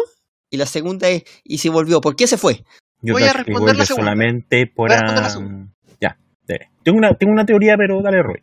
No, no, voy a responder la segunda, dije, no la primera. ¿Ya? Eh, ¿Por qué se fue? Se fue porque con la ida de Cristiano Ronaldo era evidente que el Real Madrid se iba a empezar a desplomar de golpe. Y el tipo es un tipo muy inteligente, o sea, viene de viene de ganar, como decía el otro día el, el pelado este el español, Mr. Chip, viene de ganar tres Champions League en dos años y medio a cargo del Real Madrid. Es un registro que va a estar muy difícil de igualar. Y que ya no lo va a poder igualar él ahora en su nueva etapa porque ya tomó al Real Madrid eliminado en Champions. Entonces, se encontró con un, con un Real Madrid sin Cristiano Ronaldo. ¿Eso fue después obvio. que se fue o no? Estaba el, era- iba para Él allá. se estaba yendo, se estaba ye- se Estaba fue, pero ya sabía que se iba a ir Cristiano. Claro. Entonces, Sí, no sin. Cristiano, sin Cristiano en Real Madrid, se iba a venir a piso como lo hizo. Entonces, prefirió que la bomba le explotara a otro. En este caso, eh, Lopetegui tomó el riesgo primero, no resultó. Lopetegui. Claro. Y no le resultó a él y el Solari terminó por ponerse la bomba encima para que le explotara. Se inmoló, se quemó a lo, a lo bonzo ahí de manera muy triste. Entonces, ya habiendo pasado toda la crisis, ya habiendo quedado fuera el Real Madrid de todas las competencias, él puede volver y puede regenerar recon- con un camarín que ya quedó venido muy a menos con todas las eliminaciones y que ahora eh, debe reiniciarse. Y qué mejor que hacerlo de la mano del hombre que todo el, el palmarés del último tiempo. Por cierto, gol de Calera. Gol de Calera, uno a uno. Pablo Alvarado de cabeza. Bueno, Ya, entonces, yo, a ver, yo lo que sí que me queda la duda es porque si te vas porque se va Cristiano, entonces ¿para qué volví? Porque ahora, de puedes equipo recon- porque ahora puedes reconstruir todo. Ahora no tienes la presión ni de defender las tres Champions, ni de armar un equipo en torno a Cristiano. Real Madrid no tiene una superestrella en este momento que No. sea, que sea en la esencia del Real Madrid. No la tiene. El próximo año van a ir por Hazard, eso yo creo que ya, ya está. No, si Hazard, Hazard ya tendría que llegar de una buena vez. a- ya es- son cuatro años que están intentando y no pasa nada. Pero, pero no va a ser una superestrella al nivel que tiene Cristiano, al nivel que tuvo Cristiano. No, por lo tanto, que todavía tiene. Y que todavía tiene. No, que tuvo en el Real Madrid, digo. Ah, pero, tan- Y- pero ya todavía tiene un nivel Ah, y todavía, superestrella. sí, por supuesto. Por supuesto que tiene un nivel de superestrella todavía. Entonces no tiene esa, esa, esa presión, Zidane. Entonces no necesita construir en torno a uno. Va va a contratar a Hazard. Pero también le va, le va a tener al lado a un Gareth Bale, le va a tener a un lado a un Karim Benzema, que pase lo que pase, todo lo malo que puede ser, el tipo te aporta, te aporta, de hecho, Vence lo- malo, cuidado. eh, no importa, ese malo. pero tampoco puedes tener puros, puros jugadores buenos. Tienes que, tener, tienes que tener detrás el respaldo de un Casemiro. Entonces, va a construir más un concepto de un equipo con jugadores destacados que el de un once en el que uno es el que marca la batuta. ¿Es verdad? Eso. Mm, No sé si... Tiene, al- tiene razón, entiendo, ¿Sí? Rubitre. ¿Sí? Ya. Para cerrar aquí A cerrar y yo la lo que parte cerramos. deportiva. Sí, no, pero antes Sí, con, un par de, de otros deportes. Porque Ganaron esta los leones. Ganaron los Leones, hablando de básquetbol, claro. eh, esta semana comienza en Estados Unidos el campeonato colegial, o el, el gran campeonato anual colegial que es conocido como la locura de marzo, donde entre el 21 de marzo y el 24 se juegan, si no me equivoco, son 32, 48 partidos entre esos cuatro días, Sí. sucesivamente. Donde todos los que tenemos que apostar al bracket vamos a perder. Exacto. Donde es una locura, de verdad, porque son partidos, cada 20 minutos empiezan partidos de un lado y otro. Eh, de hecho, es un tremendo negocio para la NCAA. Son, si no me equivoco, son mil millones anuales que gana por el torneo. De dólares. Obvio. De dólares. Dejarlo, dejarlo bien establecido. No sé, Y- pesos chilenos. Y en el torneo colegial, que de ahí salen también quienes son las figuras de la NBA que van a salir en el próximo draft. Generalmente se, se, se lucen mucho más ahí. Obvio.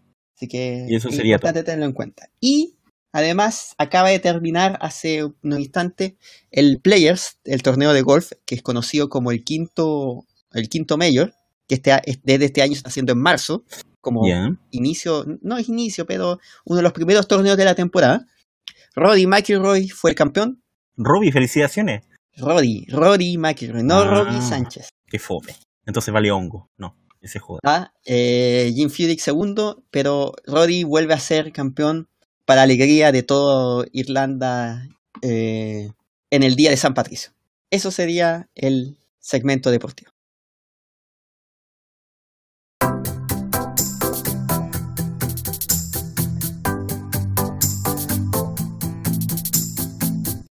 La mejor parte del programa es cuando nos vamos, porque es el, Eh, el Robbie que tiene que irse a Sausalito antes de empezar el programa.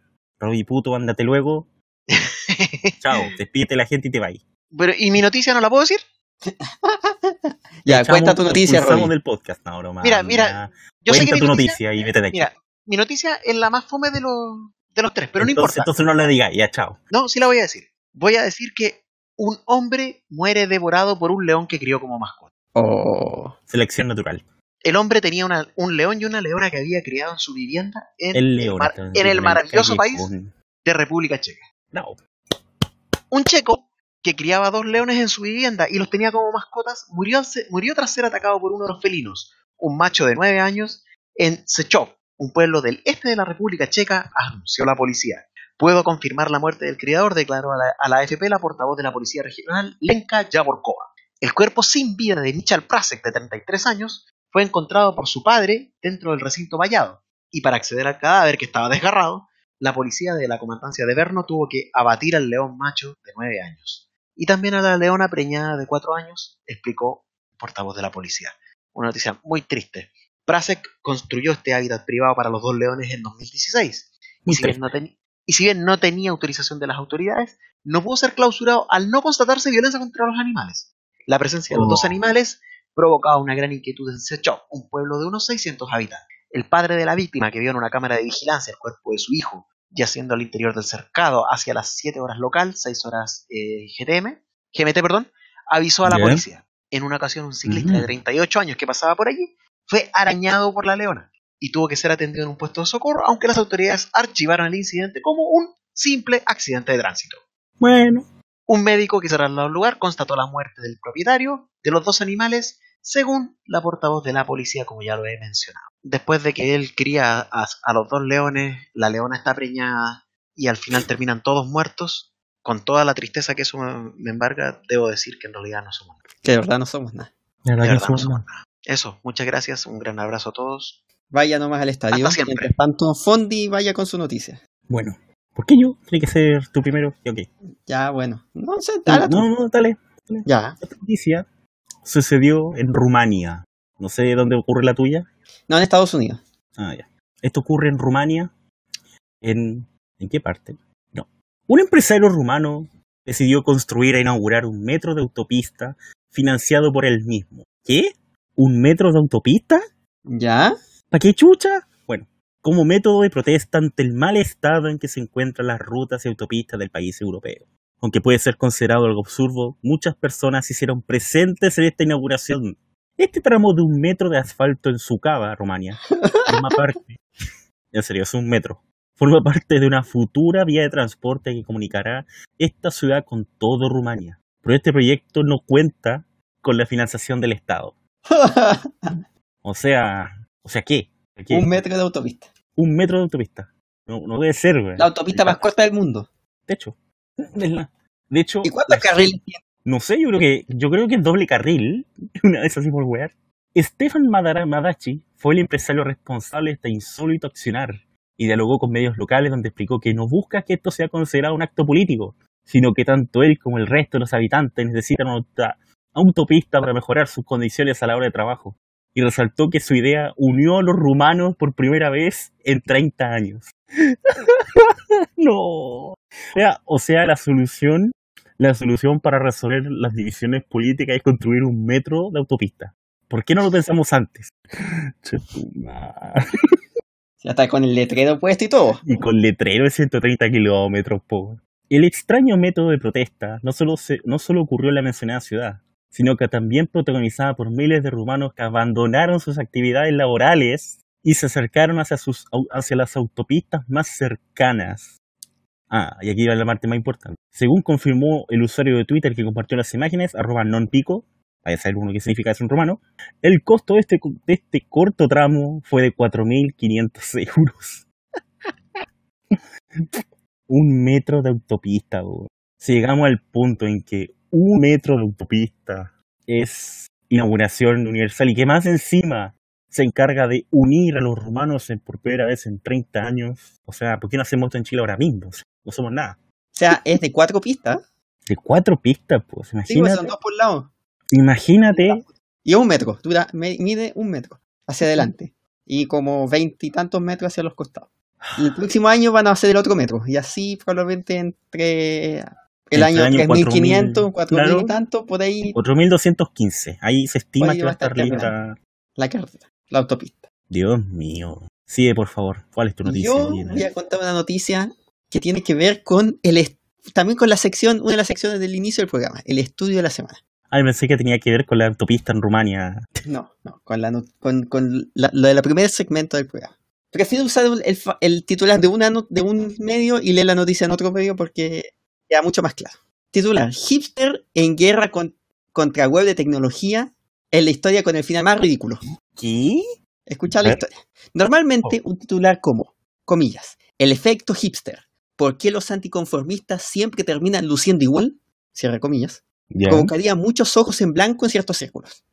Sin embargo, se vuelve más intriga- intrigante cuando uno se entera de que la hipótesis descrita en el artículo fue probada por una serie de hilarantes eventos posteriores a la publicación que reforzaron aún más los hallazgos del documento. A fines de febrero, la revista MIT Technology, Technology Review emitió un breve resumen de un trabajo de investigación de 34 páginas de estudios de modelos matemáticos en la Universidad Brandeis de los Estados Unidos. El documento esencialmente postulaba que, en un intento por hacer esa declaración contracultural tan importante, los hipsters pueden terminar padeciéndose.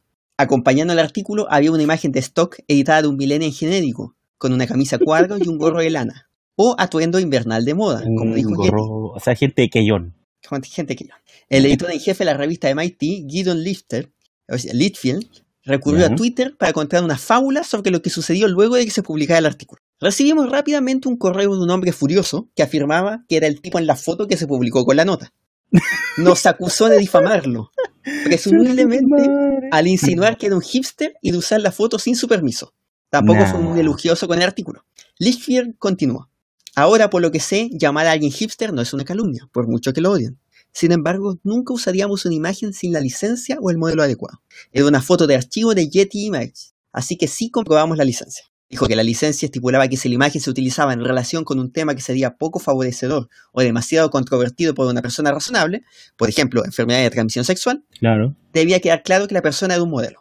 Litchfield señaló que no creía que llamar a alguien hipster fuera poco halagueño o excesivamente controvertido, pero se puso en contacto con Yeti para estar seguros. El gigante de las fotos de archivo comprobó los permisos del modelo y, sorpresa, el tipo de la imagen ni siquiera era el mismo que se quejaba. Se había identificado en forma incorrecta, dijo tu madre. todo lo cual simplemente prueba la historia que publicamos. Los hipsters se parecen tanto que no pueden ni siquiera diferenciarse.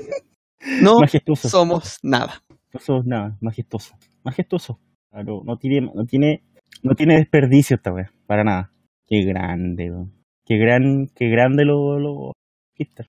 Grandes. Eh, esa, a- a- también está a, a pita- a pito del segmento de eh, del segmento que tuvimos nacional en este podcast. También.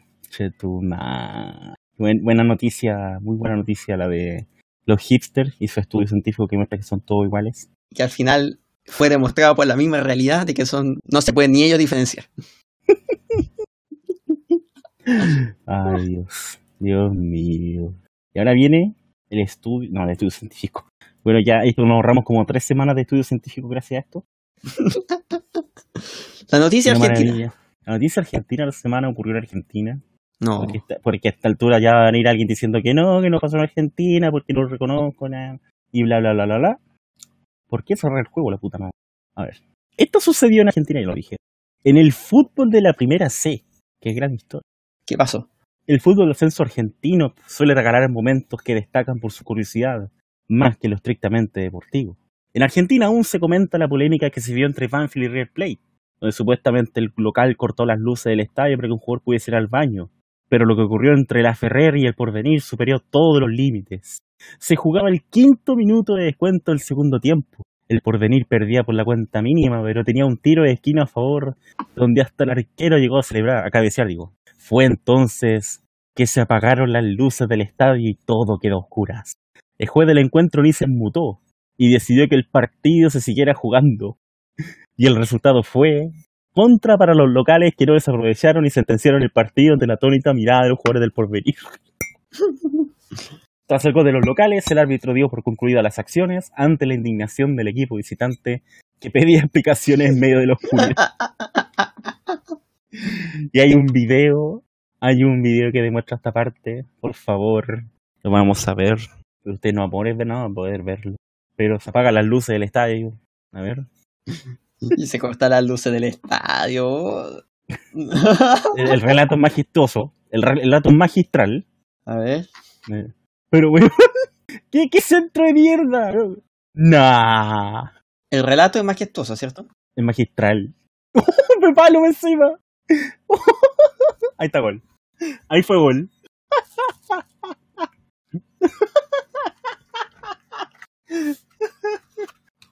Saludos ¿A quién? a Nicolás Navarro, Saludos. quien nos, quien nos recordó que esto en Argentina no pasa. Un saludo enorme Nicolás Navarro, junto a Débora Melo y a no sé quién más que saludamos hoy día en el podcast. Y bueno, a todo esto acabo de confirmar que ya está el reemplazante de, de la U, ¿Sí? de, de, Ma- de Mario Heller. De Carlos Heller es José Luis Navarrete, que paradójicamente es expresidente de Iberia de Los Ángeles. ¡Oh, qué sorpresa! ¡Oh, qué sorpresivo! Con esa noticia que Tignan no somos nada, nos vamos. Ese Nos fue nuestro bonus track, No. ¿no? ¿Cuál es el bonus track? El bonus track ocurrió en Arabia Saudita. ¿Ya? y cuenta una historia. Oye, qué raro que no hablamos de ladrones esta semana, ¿eh? Qué raro. Porque esta noticia no es de ladrones. Aunque dije Arabia Saudita, pero no importa. Dejando de lado que hace que algo ocurrió hace dos semanas atrás, de donde acudieron al bar y en la sala no había nadie, eso fue en España, que se hizo muy viral. Un piloto dejó perplejos los controladores aéreos al pedirles permiso para regresar a Jeddah, capital de Arabia Saudita, dado que la madre se- desde que una madre se negaba a continuar el vuelo si no recuperaba a su hijo que dejó olvidado el aeropuerto. ¿Ya? Con esa historia que reportó The Guardian del avión que debió regresar en mitad del vuelo porque la mujer olvidó a su bebé, Dios mío, cómo mierda pudo suceder eso. Con esa noticia nos vamos, que estén muy bien. De hecho, hay un video que, que muestra el momento del, no del bebé, sino el momento de, del, de un tripulante del avión explica que una pasajera olvidó su bebé en la sala de espera. Dios mío. Dios mío. Ya. Nos vemos entonces. Nos vemos, que estén muy bien, cuídense, chao, sí, chao, Chao, chao. Roy, que desapareció de repente, chao. chao.